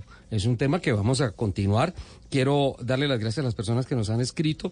Eh, José F. Barrientos, José F. 71, nos dice, Ricardo, no se dice todo. Viví en un edificio al lado de Las Palmas y es insoportable el ruido de esas motos en las noches. No solo es el derecho de ellos a recrearse, hay contaminación auditiva por motos de alta cilindrada. Eh, arroba Carito Tai dice, en primer lugar, los piques no son ilegales, según la Policía de Tránsito de Bogotá. En ninguna parte del Código de Tránsito se prohíben, dicen ellos. Con todo respeto, arroba Carito Tai. Sigue pensando así. Eh, arroba Javier Lara dice, ah no, eso es un piropo Eso es ti. personal. Sí, no, esto no lo puedo decir. Bien, Javier, gracias por escribirnos. Eh, eh, arroba dos pingüe, Tita, dice, Ricardo, ¿podrías explicar por qué las motos no pueden transitar por túneles, en especial el Nuevo de Oriente? ¿Es por el efecto de succión? ¿Cómo se da? Buena pregunta, Tita. Eh, en algunos túneles hay restricción, por ejemplo, en el túnel de Bogotá a Villavicencio, hay restricción en el de entrada a Villavicencio para las En el motos. Buenavista. Exacto, para no, no, no, el de entrada a Villavicencio. Ese El es túnel Buenavista. Sí, pensé que Buenavista por el sector aquí saliendo de Bogotá. No, ahí hay otras, ahí hay muchas buenas vistas en Colombia, Sí. pero ese túnel llegando a Villavicencio se llama, el túnel Buenavista. Eh, porque parece ser que es deficiente el sistema de ventilación y se concentran muchos gases de emisión por el tráfico que tienen. Entonces, cuando tú vas en una moto, estás expuesto a respirar todo eso y podría generar alguna afectación en la salud inmediata, con un efecto de pronto en un accidente de tránsito, alguna cosa. Eh, no sé exactamente, y ofrezco disculpas, cuál es la restricción en estos momentos en el tema del túnel de Oriente. Eh, Escuché, escuché que el Sí. tema era precisamente que como es una vía de alta velocidad, lo que se quiere es darle prioridad precisamente a los autos para poder descongestionar la vía entre Río Negro y Medellín. Sí, tiene y a- solamente dos carriles, uno de ida y uno de Exactamente. Porque se inauguró una primera parte de Exacto, y esa, la de otra esa están mega obra. ahí al lado. Claro. ¿Vale? Entonces, creo, creo que en principio es por eso, porque tienen que progresivamente ir haciendo los estudios del comportamiento de tránsito adentro. Ahora, siendo 8 kilómetros, 8.2 kilómetros de largo ese túnel, es importante ver cómo funciona el sistema de ventilación para poder mitigar todos los gases que se quedan concentrados allí de todos los carros que pasan por allá. Y leo un último mensaje de don Jeffer Goyeneche, eh, conocido de esta casa periodística. Dice Viejo Nelson, el papel aguanta todo, los estudios dependen de quién los mande a hacer y cómo los analizan, refiriéndose precisamente a lo que nos estaba contando aquí don John. Exacto, muchísimas gracias a las personas. Javier Lara ya le pasé el mensaje a Lupi y dijo que chévere, que un beso. Besitos. Vale, pues. 11.59. Eh, escupido. a nuestros invitados, capitán Fernando Jaramillo, por favor, eh, te invitamos a un cafecito. Uy, Sí. claro, y hay que invitar a Nelson Enrique porque él me abrió la puerta y si no, no hubiera podido entrar al máster. Vuelve el sarcasmo a este programa, qué barbaridad. 12 en punto, aquí están voces y sonidos de Colombia y del mundo y ya venimos con mucho más.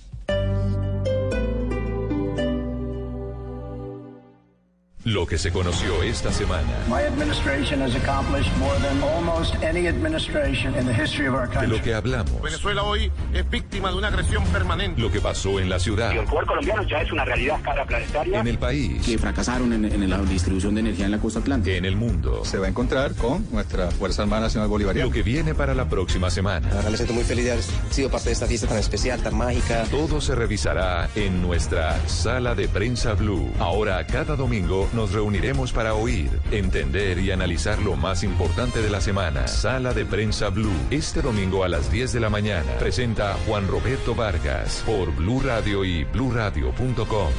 La nueva alternativa. Wayne Davis sigue los pasos del biólogo Richard Evan Schultes y nos revela el tesoro natural más diverso y sorprendente. Navega en la gran aventura del año y descubre lo que nos une a nuestra tierra.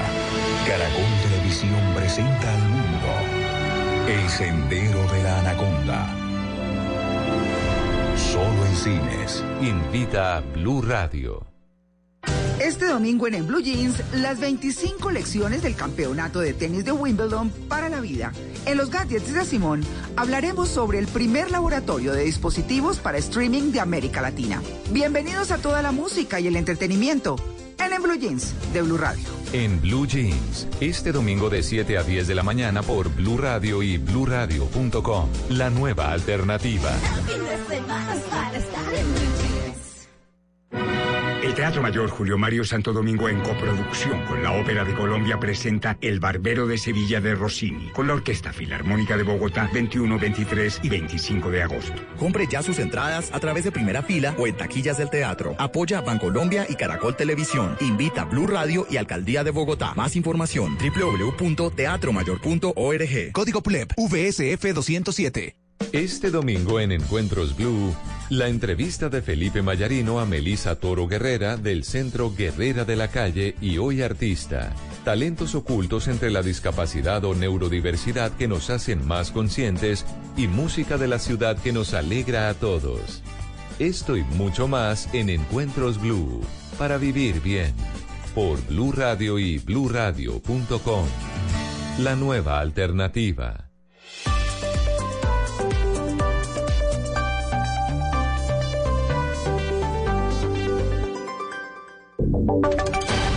Voces y sonidos de Colombia y el mundo en Blue Radio y bluradio.com, porque la verdad es de todos. 12 del día, 3 minutos. Atención, Ecopetrol reportó un atentado terrorista contra el oleoducto trasandino en el departamento de Nariño. Kenneth Torres. Eduardo, la empresa Ecopetrol informó que activó el plan de contingencia ante el derrame de crudo registrado debido a dos válvulas ilícitas en el oleoducto trasandino en Barbacoas, Nariño.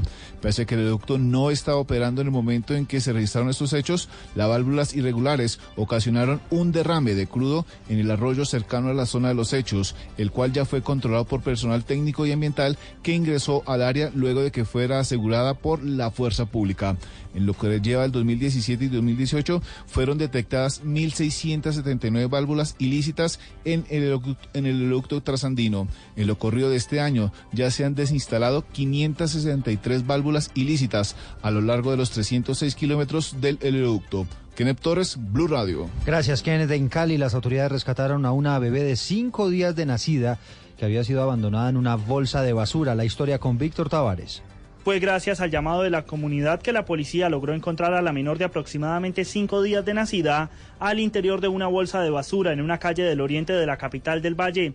El coronel Didier Estrada, comandante operativo de la Policía Metropolitana de Cali, aseguró que la menor permanece recluida en un centro asistencial. Tenemos algunos indicios de, de la madre, ya ella estamos verificando si hay una persona que es posiblemente la madre de esta menor.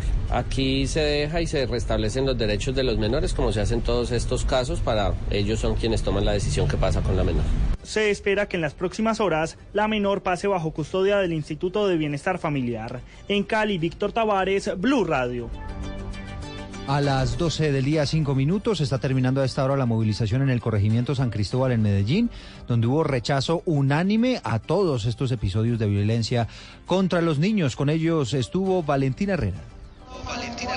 Así es, Eduardo. Buenas tardes. A esta hora culmina en el corregimiento San Cristóbal la marcha, con lo que los habitantes del corregimiento piden más respeto por los niños y las niñas de Medellín. Recordemos que acá se ocurrieron recientes casos, entre ellos el caso de Cindy, sobre una niña de 12 años que lastimosamente perdió la, vi- la vida en otro acto de violencia. Nos acompaña la mamá, mamá de- de Cindy. Cuéntenos, ¿cuál es el mensaje que ustedes le quieren enviar hoy a la comunidad en Medellín y a las autoridades? que se haga justicia, que le caiga todo el peso de la ley, que sufra, que, que donde llegue, donde lo reciban, que lo, que lo pongan a sufrir, que sufra todo lo que sintió mi hija, que la muerte no es la solución, pero que, que sufra, que sufra. Ese es el mensaje entonces. La petición acá hay un altar eh, en, homenaje, en honor a la memoria de Cindy, a la memoria de Marlon, el niño también de seis años que falleció en el barrio Caicedo. La petición también es celeridad a las autoridades para que se haga justicia en todos los casos. Nosotros seguiremos acompañando a la comunidad del corregimiento San Cristóbal, informó Valentina Herrera, Blue Radio. Gracias, Valentina. Investigadores encontraron que los piratas informáticos podrían robarle información del celular si deja prendido el Bluetooth. ¿Cómo es la cosa, Leonardo Bautista, en la redacción digital? Una investigación del Centro de Seguridad CISPA reveló una vulnerabilidad en la tecnología Bluetooth que permite a hackers monitorear y manipular datos de dispositivos. En específico, el fallo funciona de la siguiente manera. Cuando se conectan dos dispositivos vía Bluetooth, se establece una llave de cifrado, pero la vulnerabilidad descubierta permite que un tercero interfiera en ese proceso para modificar la conexión y establecer una llave de cifrado más corta mediante un proceso conocido como NUV. Esto permite a ciberdelincuentes monitorear la conexión, escuchar conversaciones o incluso cambiar el contenido entre los dos dispositivos conectados. Concretamente, la falla afectaría a 24 modelos de dispositivos de compañías como Qualcomm, Intel, Chicony, Broadcom y Apple. La buena noticia es que según la investigación, el ciberataque debe hacerse cerca de la víctima y en corto periodo de tiempo, lo que pone las cosas un poco más difíciles a los hackers. Leonardo Bautista, Blue Radio. En Noticias del Mundo les contamos que en la prensa de Brasil está diciendo esta mañana que se podrían venir denuncias masivas eh, de la policía en, eh, y en las autoridades de Hacienda por supuestas intromisiones indebidas del presidente Jair Bolsonaro. Incluso se dice que podría haber también la renuncia o se podría presentar la renuncia de varios funcionarios de esas carteras. María Camila Castro. De acuerdo con el diario O Estado de Sao Paulo, seis subsecretarios del fisco podrían tomar la decisión junto con otros altos cargos del ente recaudador y fiscalizador tributario de la mayor economía suramericana. Los funcionarios se encontrarían presionados por los poderes legislativo, judicial y ejecutivo que han anunciado cambios en la estructura y funcionamiento del fisco al quererla convertir en una autonomía que comprometería su independencia. La situación se tornó más grave con el supuesto pedido del secretario especial del organismo Marco Citra, al parecer presionado por el gobierno para que la superintendencia de la Policía Federal cambiara a los jefes policiales en Río de Janeiro, incluido los de aduanas de puertos. María Camila Castro, Blue Radio. Llega la información deportiva. Les contamos que el entrenador de Millonarios, Jorge Luis Pinto, nuevamente criticó el ritmo de los partidos de la Liga Colombiana y dice los lomañosos, entre comillas, que son algunos equipos con el tiempo. Sebastián Vargas. Eduardo Yentes, el técnico de Millonarios Jorge Luis Pinto, ha hecho un llamado nuevamente muy respetuoso a los otros equipos para aumentar el ritmo de juego de los partidos de la Liga Colombiana, pues según aduce el técnico santanderiano, se está perdiendo mucho tiempo y sobre todo de manera intencional. Pero el fútbol no puede pasar, seguir así. ¿no? Felizmente ustedes están de testigos. Aquí en Bogotá la mayoría de los partidos no se juegan 26 minutos. Se para toda hora el partido. No hay una tarjeta amarilla para quien retiene el juego y no da continuidad al juego. Yo pienso que ustedes tienen que ver eso. Y espero que los dirigentes también. Pero no se le puede dar el trámite a un partido como el que se está dando acá. Millonarios que está a un punto del líder que es Patriotas con 11 unidades enfrentará hoy desde las 3 y 15 de la tarde en el Campín a la Equidad por la sexta fecha de la Liga Águila. Sebastián Vargas, Blue Radio. Noticias contra reloj en Blue Radio. Noticia en desarrollo, James Rodríguez finalmente no tuvo minutos en el primer partido del Real Madrid en la liga, en el que venció tres goles a uno al Celta de Vigo. Estamos atentos porque Israel bombardeó esta madrugada objetivos militares en la franja de Gaza después del lanzamiento de un cohete contra su territorio que fue interceptado por el sistema antimisiles y por eso no provocó daños.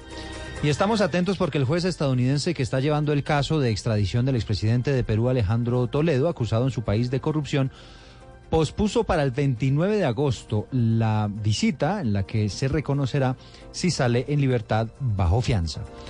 A ampliación de todas estas noticias en blurradio.com, seguimos con Autos y Motos. El aceite de palma 100% colombiano es natural, es saludable, es vida. En Blue Radio son las 12 del día, 10 minutos. Mm, ¿El aceite de palma colombiano es natural? Supernatural. Viene directamente de su fruto. Conoce el aceite de palma colombiano. Es natural, es saludable, es vida. Reconócelo por su sello y conoce más en lapalmasvida.com. Aceite de palma 100% colombiano. Una campaña de Fede Palma con el apoyo del Fondo de Fomento Palmero. Yo me llamo Llega a tu ciudad. Medellín, prepárate para erizarme. Preséntate este 19 de agosto en el Teatro Metropolitano José Gutiérrez Gómez. Calle 41, número 5730. Muy pronto estaremos en Cali. Caracol Televisión. Si tienes que elegir entre sonar así de imponente o así de tranquilo, elige las dos cosas, porque cuando te subes a una camioneta Ford lo tienes todo. Solo por agosto, llévala hasta con 5 años de garantía y el primer año de mantenimiento gratis. Elige una Ford, elige vivir. Ford, go further. Promoción válida hasta el 31 de agosto de 2019 o hasta agotar existencias. Aplican términos y condiciones. Más información en Ford.com.co. Estás escuchando Autos y Motos por Blue Radio, la nueva alternativa.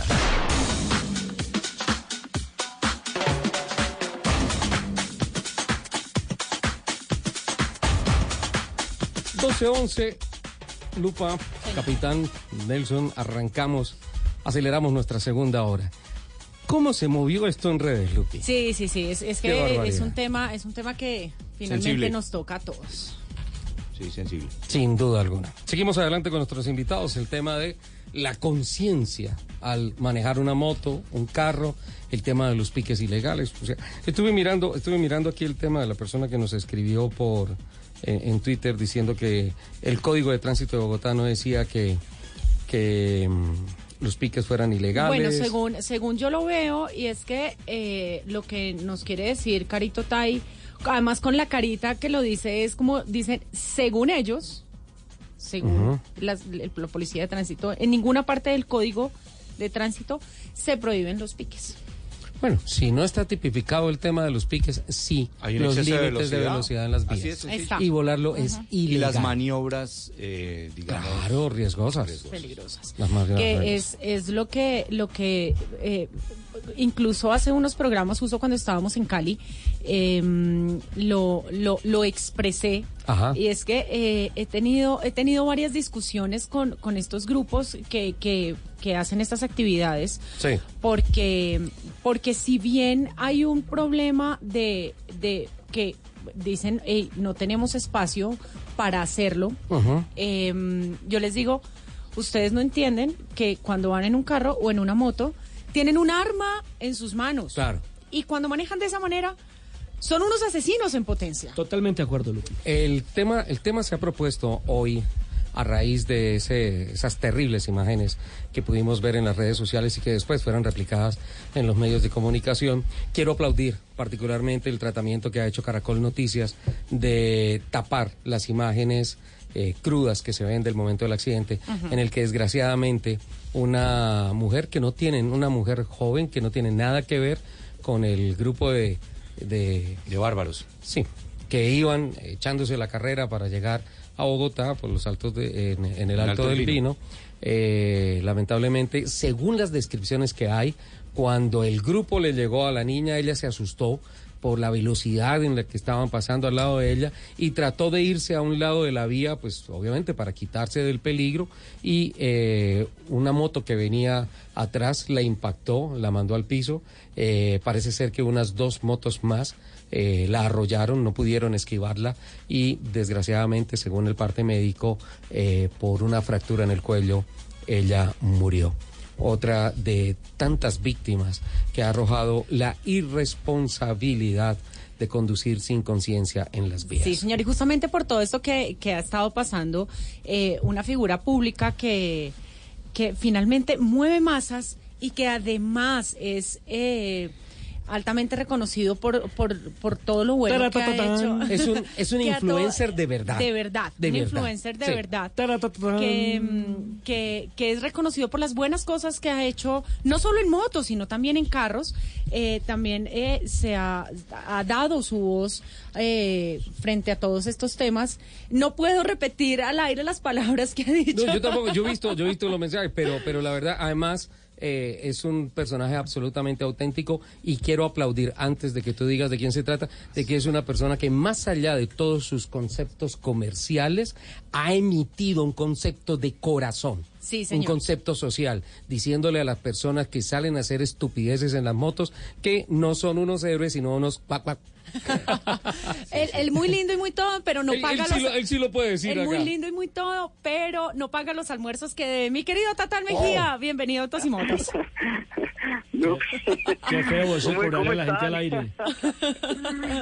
Nosotros teníamos, nosotros teníamos una apuesta que fue hace como cuatro años y todavía estoy esperando aquí mi, eso mi se hace premio. personalmente, eso al aire no se cobra. Ustedes trabajan mucho.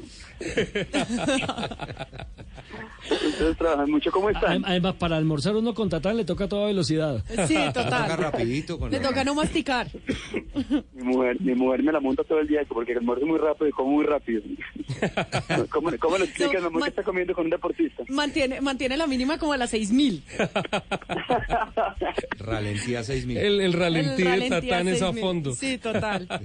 Bueno, mi querido Tatán, empecem- eh, entremos un poquito en materia y es que, eh, bueno, como sabes, el tema que estamos tratando es eh, eh, estos piques o estas carreras que se están dando en las calles. eh, de Colombia. Eh, um, tú, po- por medio de tus redes, has eh, también dado tu voz de protesta a lo que está pasando. Sí, sí, sí, bastante, bastante. Pues mira, obviamente hay, hay que poner en, hay, hay que hacer algo con lo que está pasando. Yo lo he dicho de mil maneras, eh, yo siento que por lo menos este país necesita menos hombrecitos, menos machos, machotes, y, y me lo hacen, que te puedo decir de esta manera, cuando dices vulgaridades al aire. Eh, pero todo, todo, esto es, es- un círculo. El, el hecho simplemente de llegar primero a un lugar, de mil maneras, lo hecho no te hace más que los que llegan de segundos, ¿verdad? El hecho de que las personas que llegan de terceras o cuartas alaben a esa persona porque llegó de primera a un lugar, no lo hace más que otra persona. Yo estoy seguro que a todos estos supermachitos o supermachotes que se las dan de varones porque llegan primero a un lugar a otro, los meten a un autódromo con cualquier piloto con el último de la categoría y le pueden llegar a coger dos tres vueltas en un autódromo en un sitio donde de verdad se pueda llegar a competir. Porque de mil maneras lo he dicho, acelerar, no, para acelerar y para andar rápido una moto no se necesita ningún talento. En serio, es, simple lógica, acelerar una moto solamente bajar una muñeca y ya, agarrarse. Y eso lo puede hacer cualquiera. Entonces llegar primero a un lugar pues no te hace más varón que otra persona, ¿verdad? Y sobre todo esas personas que dicen, uy, ya vos un puto porque llegaste primero, no, no tenés nada de, de- de no se lleva ningún, yo estoy seguro que cualquier otro deportista de este país llega un machito, un macho y le dice, uy papi, que yo llegué de primero, yo llego de primero a Bogotá, de Bogotá a La Vega y nadie me gana. Lo único que se va a ganar de parte de cualquier piloto profesional es un r- regaño. Claro, No te está en huevo, ¿qué te pasa? ¿Qué te pasa? claro. No, eh, eh, a mí no me cabe en la cabeza cuando yo veo las imágenes y digo, no puede ser, no puede ser de verdad estén primero poniendo en riesgo la vida de los demás. Si a ustedes no les importa, pues no, ponen en- no pongan en riesgo la vida de los demás. Porque que cualquiera puede estar ahí, ¿verdad? Yo puedo ir con mi mujer, con mis hijas, yo puedo estar caminando y pasa mi idiota este empujado que llegue primero billeta y, y, y me llega a causar algo bonito por estar haciendo nada, por estar en el lugar que no era, por, por, por un imbécil que quiere llegar primero a otro lugar, ¿verdad? Bueno, eso, eso no, tiene, no tiene lógica. Aquí hay un tema, Tatán, que, que también eh, se ha dado, y es que, hey, no, no, no queremos satanizar tampoco a los pilotos, a los que lo hacen bien, a to- y, y la gente que disfruta el deporte a motor. Pero tú, que has tenido que sufrir, como la mayoría de las personas que disfrutamos de los deportes a motor, y es la falta de escenarios para realizar el deporte. ¿Cómo ves tú desde ese punto de vista que tú también lo has tenido que sufrir, ¿cómo lo ves tú, eh, digamos, como esta, esta eh, no sé, excusa o, o- o- o lo que yo- lo que lo que la gente que va a la calle dice es que no tenemos espacio para hacer? No, son, son, son cosas diferentes, claro que lo hay. Pero si yo me dijera es que la no autódromo, yo te digo, sí, listo. Están en carrera de que lo hay. O sea, no los hay como en Argentina o en otros países que ya no en cada ciudad. Pero lo hay, ya lo hay. Lo hay, hay lugares donde hacerlo, ¿verdad? Y tenemos autódromo en, en, en autódromos donde se puede andar duro en, en, en el valle. ¿Cómo se llama esta pista de, de, de, de cars que, que, que, que está en el valle? No me acuerdo. La de, Pero Zar- la de Zarzal. Sí, a ver, yo, yo como motero y como deportista, como vos bien decías, dejo de la parte comercial porque pues también tengo que, tengo que hacerlo porque tengo que mantener una familia Claro. a, a pun- a punta de motos y con carreras no lo hacemos, no lo podemos hacer. Em, las motos como tal, la, la, lo que tienen de bonita las motos es que vos puedes parar donde te dé la gana, disfrutar el viaje, andar más despacio, pa- eh, seguir, hablar con la persona que está al lado. Eh, lo bonito que tiene la moto es que puedes disfrutar el paisaje de una manera diferente. Nosotros, digamos, podríamos ser los nuevos arrieros, ¿viste? Antes los arrieros andaban en caballo, en mulas, de, ciudad a ciudad, eh, recorriendo, abriendo trochas y, y, y abriendo, pues, con, tratando de conocer nuestro país. Ahorita los moteros somos los nuevos arrieros, salimos despacio, salimos eh, eh, entre parceros, decís bien, lo que no se puede satanizar de motociclista porque, pues, hay gente que vive de esto, que tiene su familia con, con- con las motos, hay gente que sale a disfrutar su, su, su fin de semana, hay gente que le tiene muchísimo cariño a las motos y las respeta, y entre más pilotos sos, más despacio andarás en las calles. Claro. Eh, lo, lo he hecho, yo tengo la oportunidad de recorrer la India, recorrer Italia, recorrer Bogotá, recorrer eh, eh, Antioquia en moto, y entre más ando en mi moto, más me gusta, y más despacio lo hago porque quiero apreciar más, más el paisaje, ¿me entiendes? Tatán, eso es muy cierto. Eh, el- el- lo que Oye. estás diciendo del, del arriero de hoy, que no anda en mula, sino en moto, es Eso- eso tú absolutamente lo dijiste real. Eh, acabando de llegar de Héroes del Orinoco. ahí se ve la gente, pues es que el- la moto ha sido un medio de transporte importantísimo y sirve hasta para arriar ganado también, obviamente, y, y es el medio de transporte que la gente utiliza.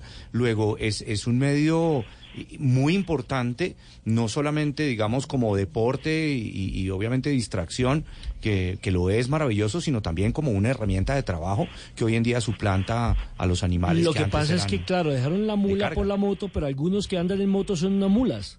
Eh, eso es verdad. No, mira, es- eh, a mí me da, me da un poco de rabia porque yo tengo 14 fracturas en mi cuerpo. Sé que tan duro dan estas motos. Sé lo fácil que es perder el control de una moto y no poderlo recuperar. Sé lo que es entrar a una curva más rápido de lo que uno quiere, tener que tocar el freno delantero y que no haya absolutamente nada que hacer. Cuando ya tocas el freno delantero y se te va a levantar entera, ya no hay nada que hacer. Sí. Hay muchísimas técnicas de manejo. Sé también que este país donde hay más motos que carros, que hay 8 millones de motos y 7 millones de carros, está diseñado para los carros y no para las motos. O sea, también hay una, hay una problemática que tenemos que, entender, que hay que empezar a entender. Sé que este país pone 8 muertes diarias en motos.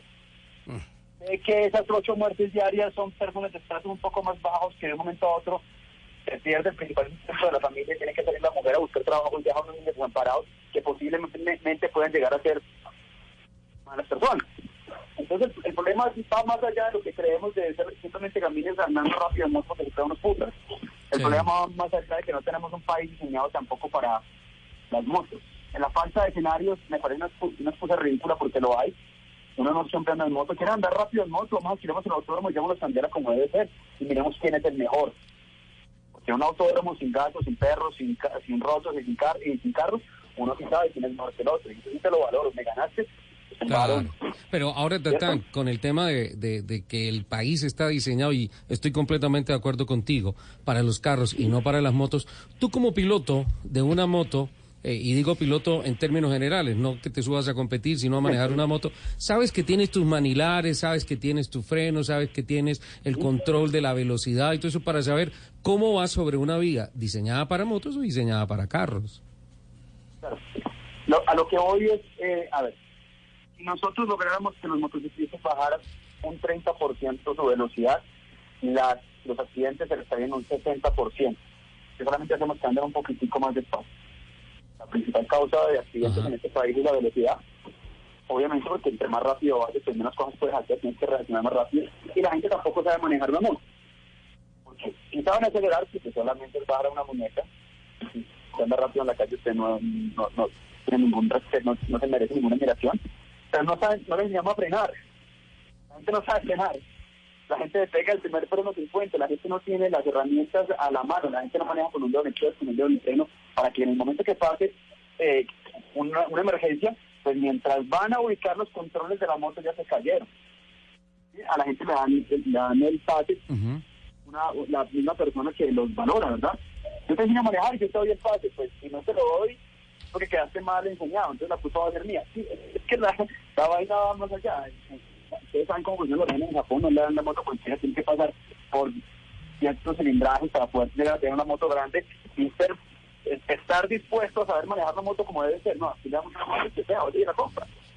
Las motos también, pues algunas que no tienen nada de eso. Las regulaciones tienen que ir un poco más allá y las motos en este país tienen que ser muchísimo más controladas. Por lo que te digo, la principal causa, causa de muerte en mi país son los motociclistas y las motos. Tatán, ¿usted Te considera, ¿usted considera que eh, Bogotá o las principales capitales donde ya hay tantas motos, porque estamos llegando casi a los 9 millones de motos en el país, mucho más que los carros, se debe tener pico y placa en las ciudades precisamente para preservar un poquito más la movilidad?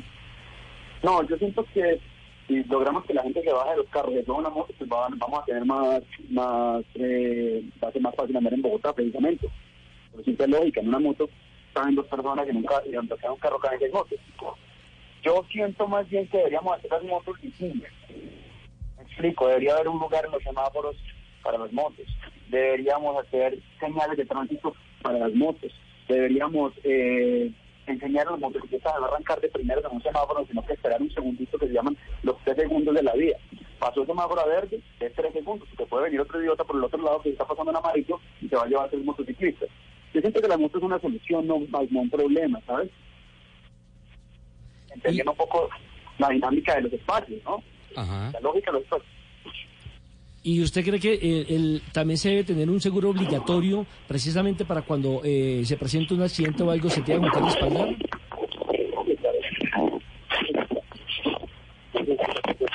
¿En dónde se metió Tatán? Se le cayó el teléfono. Aló, aló, el casco. Ya. No, no, no, en eso, sí, sí, sí estoy, de- acuerdo. Yo, eh, en lo que no estoy de acuerdo es en, en, lo que te decía, los, los, los hombrecitos, los hombresotes, los machos machotes que quieren creerse varones porque llegaron primero a otro lugar, me parece ridículo, me parece estúpido. Y, y, y te lo digo como, como deportista, como piloto de, de freestyle, motocross, de enduro, todas, todas las cosas, y como piloto de la calle. Lo bonito que tiene una moto es que puedes disfrutar el paisaje, para poder disfrutar tienes que andar despacio es simple lógica, ¿verdad? Las motos dan muy duro y la, la, la, la, facilidad de perder el control de una moto es cuestión de tres segundos. Y si no estás, no, estás, no te conoces la lógica de las motos, pues, ¿qué va a pasar? Lo que pasó con esta niña que no tiene idiota por ir, por ir rápido, pues, hizo que perdiera. Bueno, mi querido Tatán, Se muchísimas gracias. Tatán. Sí. muchísimas gracias por regalarnos estos minuticos de la mañana y nos encanta que hagas estas campañas para la seguridad vial. Concluye una frase de Tatán. Entre más piloto eres, más despacio andas en la calle. Y justamente Es- eh, ahí está. Y justamente o sea, para hablar acordar de Napoleón Bonaparte. Vístame, Vístame despacio, despacio que que tengo prisa. Sí. Y ¿Están preparados? Sí, Lupi. Señor, dígame. Que si están preparados para lo que viene a continuación. Sí. ¿Están listos de energía? Sí. Bueno, escuchen esto. Baterías Mac presenta en Autos y Motos la energía que conecta tu mundo.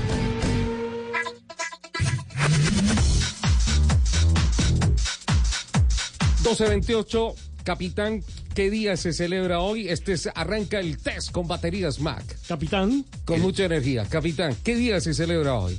Hoy es el día de... De... De San Valentín, no es tranquilo. No. Ay, hoy no es amor y amistad. Hoy no. Alexander. Pero no, espera, eso no es, hoy no es amor y Ale- amistad. te voy a dejar de última y te voy a dar una pi-. Agosto No, 10, suelta el teléfono. 17. Suelta el teléfono, suelta el No. teléfono, Lupi. Suelta el teléfono. No. Suelta el teléfono. Capitán, quítale el teléfono, por favor. Estoy en el te- eso se llama copialina. Sí. No, eso, no, no, no, no, no, no Y te voy a dejar de última para darte una pista. Alexander, ¿qué día se celebra hoy? Pues estamos en el mes de los vientos, tal vez algo relacionado, ¿no? Las cometas. Otro que voló. John Alejandro, El Día del Ingeniero. el día del ingeniero, pero afín con nosotros. ¿Ingeniero diésel? Ingeniero automotriz. ¿Qué O No, no, no. Lupi, estás haciendo trampa. Estás haciendo O trampa. que Nelson Asensio. Se celebran mis cumpleaños 10 días después. Hasta ahora la respuesta más sensata la de Nelson. Lupi, te voy a preguntar y te voy a dar una pista a ti porque eres la única mujer en la mesa de trabajo con la energía de baterías Mac. ¿Listo? Este, ah, lo que se celebra hoy eh, tuvo su origen eh, el 17 de agosto del año 1896. Sí. No, Lupi no había nacido. ¿No te acuerdas? Sí. ¿Qué pasaba? Atropellaron por primera vez a una persona. hizo trampa. Tengo que decirlo, Me hizo un trampa. premio. No, les voy a decir. Tiene, tiene parte, parte de razón, porque hoy se celebra el Día Mundial del Peatón. Y es una celebración establecida mundialmente por la Organización Mundial de la Salud. Un día que está dedicado y está perfectamente de la mano en nuestro concepto editorial el día de hoy a la preservación, el respeto por un actor vial muy importante que es el pe- peatón y que es el que lleva del bulto en un 40% de las fatalidades en todos los accidentes de tránsito que hay en el planeta. Es decir, que de todos los accidentes automovilísticos o motociclísticos que hay en el mundo y que hay fatalidades, el 40%, casi la mitad de esos muertos son aportados por los peatones. Y toda esta historia arrancó el, 40, el ah, 17 de agosto de 1896 con una señora que se llama Bridget Driscoll, quien a los 44 años falleció tras caer y golpearse fuertemente en la cabeza producto del impacto de un carruaje sin caballos. Esto fue el 17 de agosto de 1896. La señora Driscoll se paseaba por los terrenos del Palacio de Cristal en Londres Sombrilla en mano, la británica de 44 años se dirigía a un evento de la Liga Católica de la Cruz en compañía de su amiga Elizabeth Murphy, eh, la mayor de sus tres hijos. Paralelamente, en la Dolphy Terrace, un área ubicada detrás del Palacio de Cristal, la compañía anglo-francesa Motor Carriage hacía una exhibición de tres vehículos importados que por esos años eran conocidos como carruajes sin caballos. Según informó la BBC, en esa época, si bien los vehículos alcanzaban una velocidad máxima de 16 kilómetros por hora, los organizadores habían limitado la velocidad de la demostración a solo 6 kilómetros por hora. Arthur James Ensal conducía uno de los vehículos de prueba cuando de pronto perdió el control y se dirigió contra Brigitte, su hija y su amiga. Apártense, gritó Ensal, al tiempo que tocaba una campanilla. En esos momentos era la precursora de las bocinas o de los pitos y eso fue lo que comentaron los testigos de la época. Sin embargo, la mujer no pudo esquivar el vehículo y cayó al suelo, dándose un fuerte golpe en la cabeza que le provocó la muerte. El caso llegó a la justicia y tras la declaración de varios testigos se determinó que el fallecimiento de Brigitte había sido accidental. Según recordó el Washington Post en la oportunidad, el forense manifestó su esperanza de que nunca volviera a ocurrir algo parecido a lo que le pasó a la mujer. Desgraciadamente, hoy, muchísimos años después, son muchas personas que en el mundo corren la suerte día a día de Brigitte Driscoll. 125 años de la moda de andar a pie. Imagínate. Imagínate. Entonces, el homenaje con la energía de las baterías Mac. ¿Usted sabe que una de las causas eh, de principal muerte en el mundo, si no es la primera, es la segunda, eh, son los eh, accidentes automovilísticos? Accidentes automovilísticos. Tiene que ver pues con la con, la con fatalidades, Claro, sí, señor. con- Entonces, en el como- mundo, ¿no? Como un homenaje a Brigitte Driscoll, que fue la primera persona que murió atropellada por un automóvil, la Organización Mundial de la Salud determinó que el 17 de agosto de todos los años se celebre el Día Mundial de los Peatones. Una noticia con la energía de baterías Mac. Baterías Mac, la energía que conecta tu mundo ahora con la nueva tecnología Cycle Plus que brinda mayor duración. Arranca con la marca líder del mercado y su poder garantizado.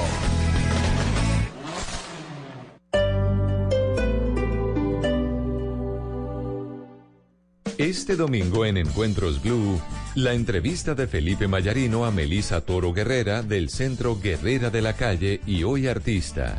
Talentos ocultos entre la discapacidad o neurodiversidad que nos hacen más conscientes y música de la ciudad que nos alegra a todos.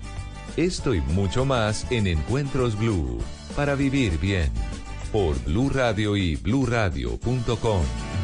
La nueva alternativa. Quitemos el odio y el rencor de nuestras vidas. Perdonemos para que Colombia sea 100% solidaria. Te invitamos a que el próximo domingo 25 de agosto dibujes en tu cuerpo o en una camiseta tu valor más humano y sal a la gran caminata de la solidaridad. Descarga la app Caminata Digital, disponible en App Store y Google Play. Patrocinan Bancolombia, Cruz Verde, Condones Piel, De Torito, Colsubsidio, Grupo Argos. Apoya Ministerio de Cultura. Participa Alcaldía Mayor de Bogotá. Te amo Bogotá.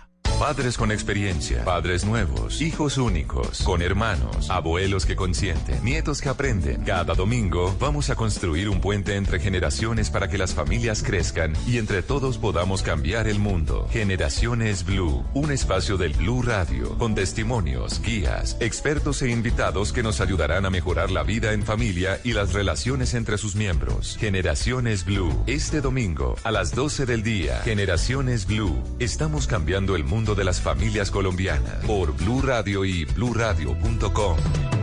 La nueva alternativa.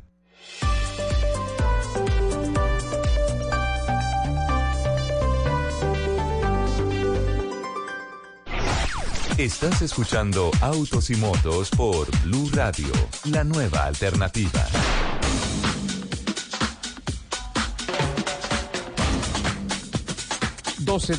Seis, don Nelson Asensio, tenemos noticias y tenemos otro invitado con luces. Sí, señor. De noticias hay que decir que cada día multan 136 conductores que tienen que ver con Uber o otras aplicaciones en este en, en nuestro país. Bogotá y ¿Cuántos- Barran- cuántos al día? 136 al día. Para un total, en los últimos seis meses, estamos hablando del primer em, eh, semestre del 2019, se han multado 24.760 autos, según el SMIT. En todo el país. En todo el país. De esos, 11.255 han sido inmovilizados. Eh, recordemos que Bogotá y Barranquilla son las ciudades en donde más se sancionan a estos conductores. Yo hablaba con alguien de Uber y me decía recientemente que la policía tiene un escuadrón especial para perseguirlos a ellos. Ajá. Y es verdad. Porque lo que se busca a través del Ministerio de Transporte es precisamente eh, acabar con la ilegalidad. Entonces ahí viene también una- un, debate. Si es ilegal, ¿por qué Uber le da a ellos una participación de, eh, Richie, lo que hablábamos la otra vez, de impuestos y demás? Ah, que pagan IVA, que, se pagan- carga el IVA a las Exactamente, carreras. que se, el, que, se, que- que se pague el IVA. Entonces ahí, ahí habría, desde mi punto de vista, una contrariedad. Uber, recordemos que comenzó con 88 mil socios, pero hay aplicaciones que yo, por ejemplo, ni me enteré que, ni sabía que existían, como por ejemplo Didi.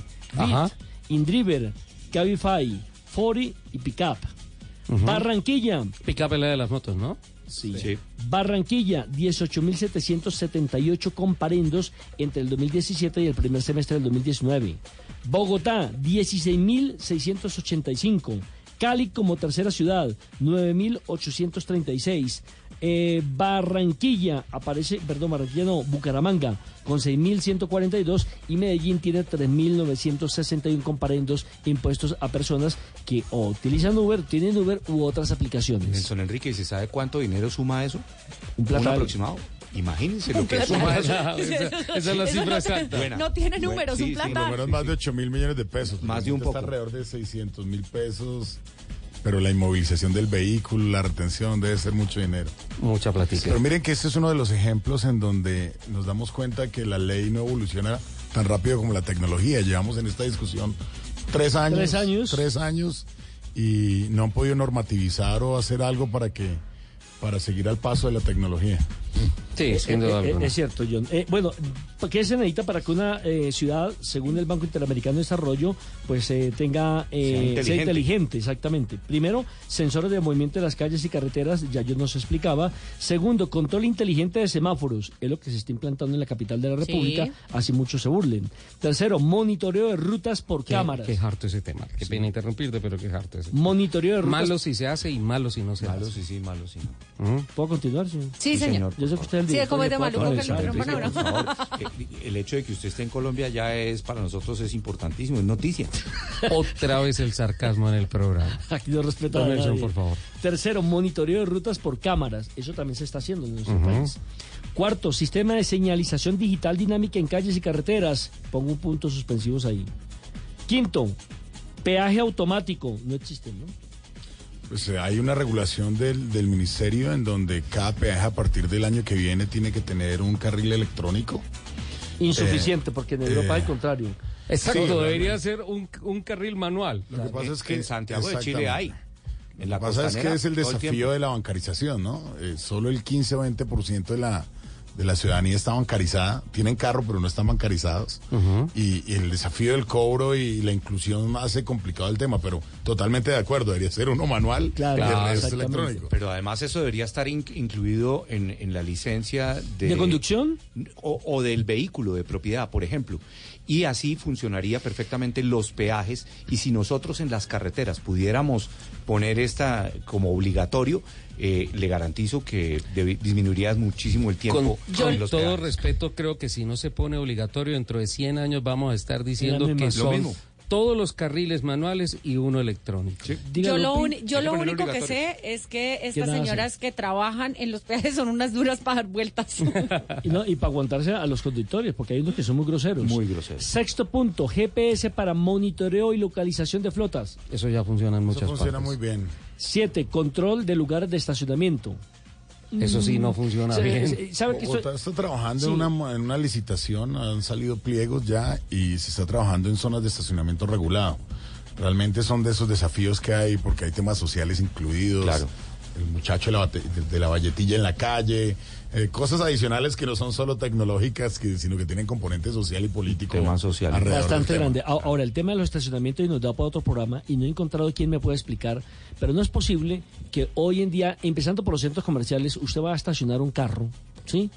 Y resulta que no se puede bajar del carro. Porque está No tan espacio. estrecho, Son muy eso chiquitos. tiene que tener unas medidas mínimas y tienen que ser Ahora, reguladas. imagínese este señor Soler, este señor Soler que solo la pasa en carros grandes, ¿cómo hace? La norma de los eh, parqueaderos en los Estados Unidos es que las líneas amarillas deben estar, eh, creo que son dos o tres pulgadas más allá de la apertura total del estándar del carro. Pero usted en sus carros le toca como un kilómetro Claro, por lado y lado. cla- Claro, mira, a mí me acaba de pasar aquí en el centro comercial de Gran Estación, dejé el carro y el que iba a salir por el lado, llegó y me lo rayó, porque simple y llanamente no supo tomar la Es que curva. a mí también me Y- pasó y, y eso. pregunto, en un ¿quién me respondió? rayaron el carro. No, nadie. No hay cámara, no hay No hay nadie, no, nadie, nadie no. responde. No, no, y son más o menos 500, 600 mil porque van a Pareciera, bumper Nelson, y sacarle golpe. pareciera que la norma acá en los centros comerciales es dos o tres pulgadas hacia adentro Y no hacia después, afuera. después de que tú has desplegado hacia adentro de los espejos retrovisores. Exactamente. Más o menos. Por ahí pasa la línea amarilla. Bueno, pero Es rápidamente, rápidamente porque nos está acabando el tiempo y Lupi tiene invitados, usted tiene más noticias, el capitán tiene su No radio. nos ha hablado del rally Sí, bicentenario. Hay que quería hablar de rápidamente- Santander, hermano. Quería rápidamente eh, hablar con John y con Alexander de esta propuesta que vamos a hacer en Bogotá. ¿Cuántos participantes? ¿Es internacional? ¿Quiénes vienen? ¿Quiénes no vienen a este congreso? Pues es una propuesta internacional, como les decía, esto viene desde, desde Brasil organizándose. El año pasado estuvo en Medellín, este año está en Bogotá. Eh, se aspiran a tener más de 50 participantes a nivel comercial y unos 20, 25 expositores internacionales. Eh, está muy enfocado porque un poco lo que hablábamos eh, o lo que comentabas es un poco la movilidad inteligente enfocada a ciudades inteligentes, pero también hablemos de gobernanza, planeación urbana, medio ambiente. Son muchas cosas realmente lo que es una ciudad inteligente. Eh, entonces, todo esto va a estar presente, energías renovables, eh, vamos a tener presentación de vehículos eléctricos, bueno. patinetas. ¿Eso va a ser en Corferias? ¿Qué Va a fechas? ser en Corferias del 17 al 19 de septiembre. Para terminar, el evento se llama Smart City Business Congress. Como es Smart, pensábamos enviar a Lupi, pero no, mejor vamos Nelson. Ay, ¿qué tal? Alexander, eh, ¿qué significa SKG, que es la empresa en la cual es vicepresidente John Alejandro Bunevar? Bueno, muchas gracias, Nelson. SKG es una empresa. No es la KGB, ¿no? No es la KGB. No, SKG Sí. es una empresa colombiana que se ha crecido por América Latina y que tiene una cantidad de funcionalidades a partir de la tecnología y que está trabajando decididamente en muchas partes de nuestro continente en temas de inteligencia artificial, de identificación digital y demás. Fantástico, allá estaremos y por favor se comprometen a traernos noticias de las conclusiones del Smart City Business Congress. Claro que sí, los invitamos a que participen. Va a haber una, una área de prensa muy interesante y esperamos tenerlos allá.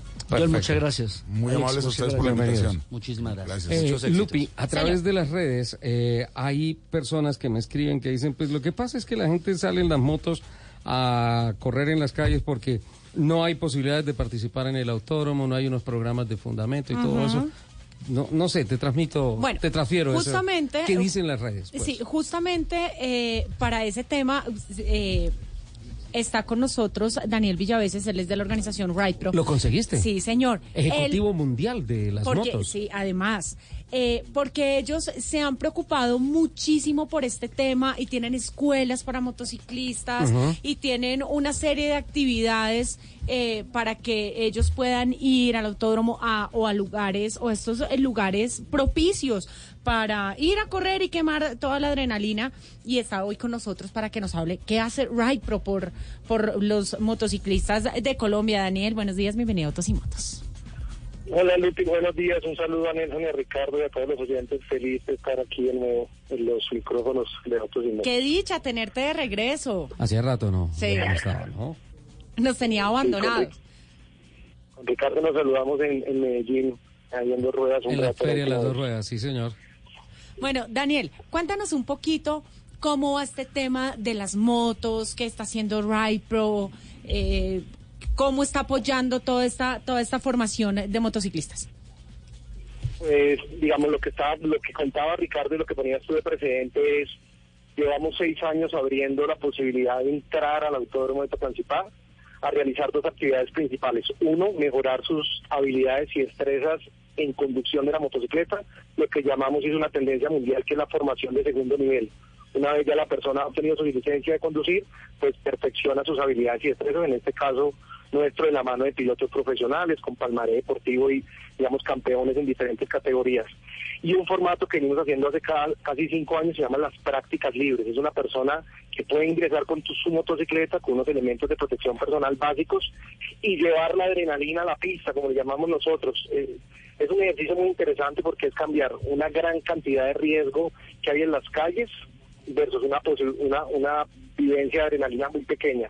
En el autódromo es el, al revés, una gran experiencia de adrenalina versus una posibilidad de riesgo muy bajita. Y esa posibilidad de riesgo bajita es porque tenemos unas escapatorias, pues tenemos un escenario controlado donde no se va a cruzar un perro, un carro, etcétera, y donde hay ahí mismo dentro del escenario toda una estructura de médicos, paramédicos, etcétera, para socorrer cualquier situación que se presente. Esa es una apuesta fundamental, Lupi, es abrir los escenarios que Ricardo y ustedes que conocen varios escenarios a nivel mundial deportivo no es tan común y más en los precios en los que se puede acceder aquí en Colombia. ¿Cuántas personas están en este momento participando o cuántas personas han asistido a este tipo de, de eventos, Daniel? Nosotros en los cinco años llevamos más de 7 mil pilotos que hayan asistido a nuestros eventos. En los ¿Cuántos? temas de formación, sí, 7 Siete mil. mil. Y en los temas de formación llevamos a nivel nacional más de 32 mil motociclistas intervenidos. Conciencialmente este lunes festivo tenemos el Ray Pro Day, que es un evento abierto para prácticas libres. Eh, lo que hicimos con el autódromo de Tocancipá fue identificar esos días que muy probablemente no tenían un, llamativo comercial para las marcas que usan el autódromo y lograr abrirlo al público. Eh, nosotros al interior de Ray Pro hicimos estos 120 o 150 pilotos que están acá en el, en el autódromo un lunes festivo o un domingo, son 150 pilotos que no están en las calles y que pueden vivir aquí la adrenalina de manera más segura.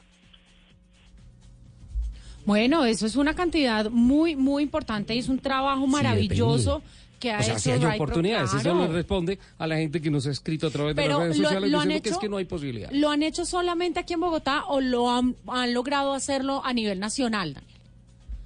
En Bogotá tenemos, digamos, los tres escenarios. En el cartódromo Juan Pablo Montoya también hacemos prácticas. En XRP en su momento logramos tener también prácticas. Y aquí en Tocancipá sabemos que a nivel nacional hay una limitante frente al tema de escenarios y esperamos que si el proyecto de Antioquia se vuelve una realidad, pues a través de federación y el trabajo que venimos haciendo también extender eso a ese escenario nuevo. Bueno, mi querido Daniel, gracias por compartir estos minuticos con nosotros y por también darle toda la información a las personas que nos escuchan de que tienen escenarios y que tienen una organización que los apoya para desarrollar sus habilidades al volante.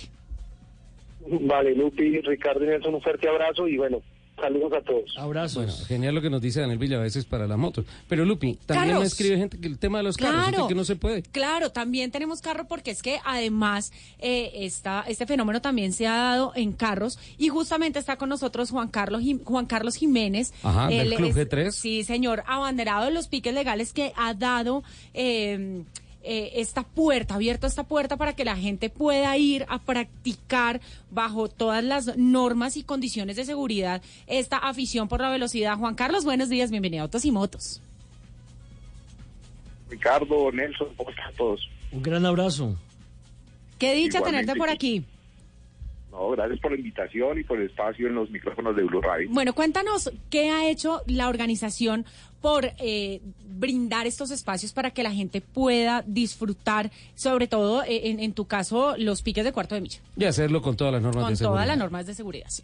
Los jueves. Bueno, a ver, aquí, aquí eh, y yo he venido escuchando el programa, yo quiero hacer varias, varias, eh, varios aportes. Hay un tema, eh, cuando hablamos de piques, piques es una modalidad deportiva que se desarrolla en un espacio que es el cuarto de milla. En el medio, en el periodismo, se viene hablando que todos los actos irresponsables y accidentes son piques, y en eso hay, hay que diferenciar qué son piques y qué son conducciones irresponsables. Bueno, eh, ya en cuanto a los piques, los piques eh, es una modalidad que se corre en, en el autódromo o en autódromos. Es, es un desplazamiento en recta de 402 metros que se hace carro contra carro y tiene un ganador que es el que primero pasa la meta. El club GP en cuarto de milla comenzó con una, con como comienzan muchas de estas prácticas de automovilismo, es eh, mostrando que hay una falta de escenario. O sea, esto comenzó realmente en la calle y eh, de- luego después de una organización, de un acercamiento con el autódromo, donde se hizo una, amplia- una ampliación en la recta, se empezaron a hacer los piques cuarto de milla ya de, de una forma diferente a como nacieron. Entonces, en el autódromo hay un escenario, hay un espacio abierto para esta práctica, se viene haciendo hace más de 20 años y hay básicamente dos escenarios. El club eh, consciente de que los piques se deben hacer en, el sitio seguro, eh, abre todos los jueves de 8 de la noche a 12 y media de la madrugada eh, el autódromo con todas las medidas de seguridad, las comodidades, que son baños, comida, ahí está el cuerpo de, de bomberos de Tocancipá, hay una ambulancia, hay un staff que conoce todo el tema y está abierto a todo el mundo. Eso lo llamamos piques para aficionados. Entonces la gente tiene el escenario, el espacio para poder, eh, para poder ir a correr. Y hacemos unos eventos ya de otro nivel, un poquito más profe- un poco más profesionales, que son los Pesantión, que vamos casi cada dos meses. El último evento en público tuvimos cerca de 6.000 personas. Es una modalidad que la gente está respondiendo, está yendo y está creciendo. Vamos con el próximo evento ahorita el 21 de septiembre y vamos a hacer un encuentro nacional el 29, 30 de noviembre y 1 de diciembre con invitados de todo el país. Bueno, Juan, nosotros eh, cuando est- estuvimos hablando para poder invitarte al programa, me contabas algo muy interesante y es eh, la opción que tiene el club de hacer un trabajo conjunto con eh, la policía para poder también, digamos, invitar a estas personas que están corriendo en las calles a que se unan a los a los a las actividades que se está haciendo en el autódromo. Bueno, a ver, nosotros eh, con nuestra oficina de prensa hemos trabajado bastante fuerte este tema, se han hecho acercamientos en las universidades, cada vez que lanzamos un evento estamos haciendo visitas en las universidades, en, la en las emisoras, en medios, medios de prensa, pues para eh, mostrarle a la gente que hay donde hacer esta práctica de forma segura y responsable. Pero aquí hay, aquí hay un tema que, que es bien importante y, y se, empezó a hablar desde el comienzo del, del programa, que es que la gente, ¿por qué corre en la calle? Y realmente, a pesar de que hay el autódromo, pues el autódromo es una in- iniciativa privada, es, es- tiene unos costos muy altos porque es un escenario que está en unos terrenos bien costosos. Alquilarlo y usarlo representa unos costos para los organizadores bien importantes. Entonces, el esfuerzo de sacar los piques ilegales, o llamémoslo entre comillas, no dice ilegales, es porque sí es un acto ilegal, pero tampoco es que se trate que sean delincuentes, o sea, eh, esto es ilegal porque se hace en la calle de forma no responsable o no segura, pero también esto es un llamado eh, un- a gritos de que hace falta, falta escenarios donde se pueda eh, eh, practicar esto. Es realmente triste que en Colombia, teniendo pilotos muy importantes a nivel internacional, solo tengamos un autódromo y el autódromo está en Bogotá. Entonces, lo que está pasando sí es que es una falta de escenario. La gente no compró un carro para andar solo a 50 kilómetros por hora. La gente quiere explotar, quiere sentir. Todos hemos eh, vivido esta necesidad de, de, de, de la adrenalina, de correr de esto. Muchos lo hacemos, la verdad, mucha gente lo hace de forma segura, pero mucha gente no tiene o, ni el conocimiento o las capacidades o el tiempo de hacer los desplazamientos o el, o el presupuesto de hacerlo. Entonces, aquí como, como igual lo decían al comienzo, si hay tantas canchas de fútbol para practicar, ¿por qué no hay más pistas para practicar automovilismo? Entonces, eh, esto es esto es culpa y responsabilidad de lado y lado.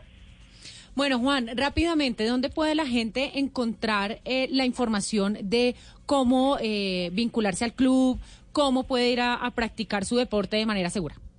Bueno, nosotros estamos en redes con arroba club G3 un cuarto de milla, siempre estamos informando los eventos que tenemos ahí, hacemos todos los jueves, estamos dando unos reportes de clima e información de cómo está el ambiente en Tocancipá referente a paz para que la gente no vaya a perder el, el impulso o la ida de ir a este evento. El autódromo está abierto, recibimos carros, recibimos motos, es un es un escenario donde uno además esto pues disfruta ver también máquinas poderosas, carros que no ve uno todos los días, eh, hacemos unos eventos donde a veces invitamos carros supercars, tenemos GTRs, eh, Ferraris o carros que uno no va a ver eh, comúnmente, entonces es un escenario donde eh, que es el adecuado para que la gente vaya y, y mire este este o practique este, esta disciplina. Genial, Juan Carlos. Muchas gracias y nos vemos en el autódromo, ¿vale? Muchas gracias, Ricardo. Que esté muy bien, Lupe. Muchas gracias. Gracias a ti, Juan. Capitán Fernando Jaramillo, por orden de Nelson Asensio, dijo, los últimos 10 segundos del programa van a ser para el Rally Bicentenario. Muchas Y gracias, es Nelson un Enrique. homenaje porque dijo, como en todos los grandes espectáculos, rematamos con el plato fuerte. Con el plato fuerte, bueno, muy bien. Mentiras, 10 segundos no, hay más tiempo. Bueno, Hay 15. gracias Richard, gracias Nelson Enrique y Lupi. Bueno, Bueno, ¿cómo lo fue, eh? Rally muy Bicentenario, bien, bien, ¿no? muy bien, bendito Dios. Un agradecimiento enorme con el departamento de Santander. Un paraíso llamado departamento. Un paraíso, de- exactamente, tú lo has descrito, así es. Eh, eh, desde la gobernación de Santander, allá estuvo Maylin, la directora de Cultura y Turismo del departamento, estuvo en la salida simbólica con nosotros, el Hola. alcalde del Socorro. Voy a hacer un mensaje al margen de lo deportivo. Sí, Un señor. comentario. Qué bonita la alcaldesa de Confines, ¿no? Sí, el alcalde. No, esa alcaldesa. ¿Cómo así, hombre? No, pero vi en las redes que era una alcaldesa, una mujer o quién era. No, porque tuvo mucho que ver con el rally, ¿no? Pues eh, eh, Confines nos apoyó muchísimo. Ajá. Sí, sí, sí. Pero no tiene alcaldesa, ¿tiene alcalde? Tiene un alcalde, de pronto estaba la primera dama, puede ser. ¿Sería? Uy, palabras mayores. Borremos esta parte del programa, por favor. Ay, ay, ay. Bueno, muy bien. Pero, pero fíjate que sí, Socorro fue fundamental.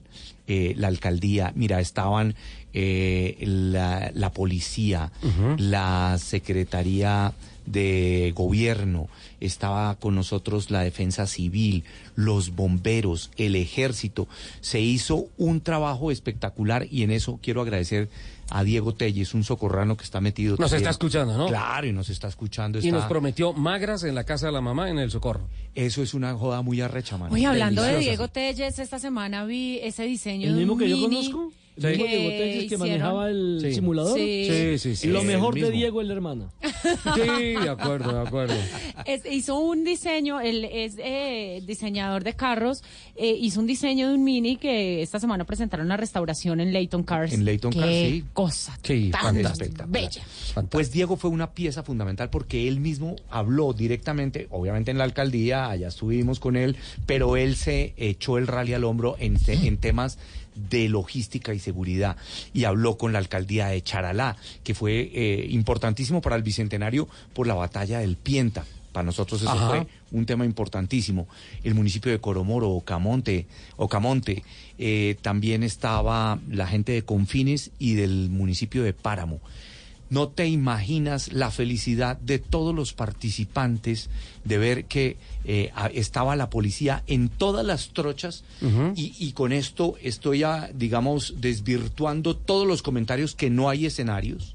Sí hay escenarios y los escenarios se pueden acondicionar perfectamente lo que disfrutó el público tanto en los cascos urbanos como en las veredas, de ver pasar motos, cuatrimotos, buggies que son los UTVs y las camionetas compitiendo y con toda la seguridad del caso. ¿Cuántos participantes hubo, capitán? Hubo 63 participantes, incluida categoría de turismo, y también tuvimos, porque ahí estaba Tierra Guane 4x4, un saludo muy especial a todos los de Tierra Guane 4x4. Vinier- vino gente de Estados Unidos, participaron carros matriculados con placas americanas Wow. en, en- en la categoría.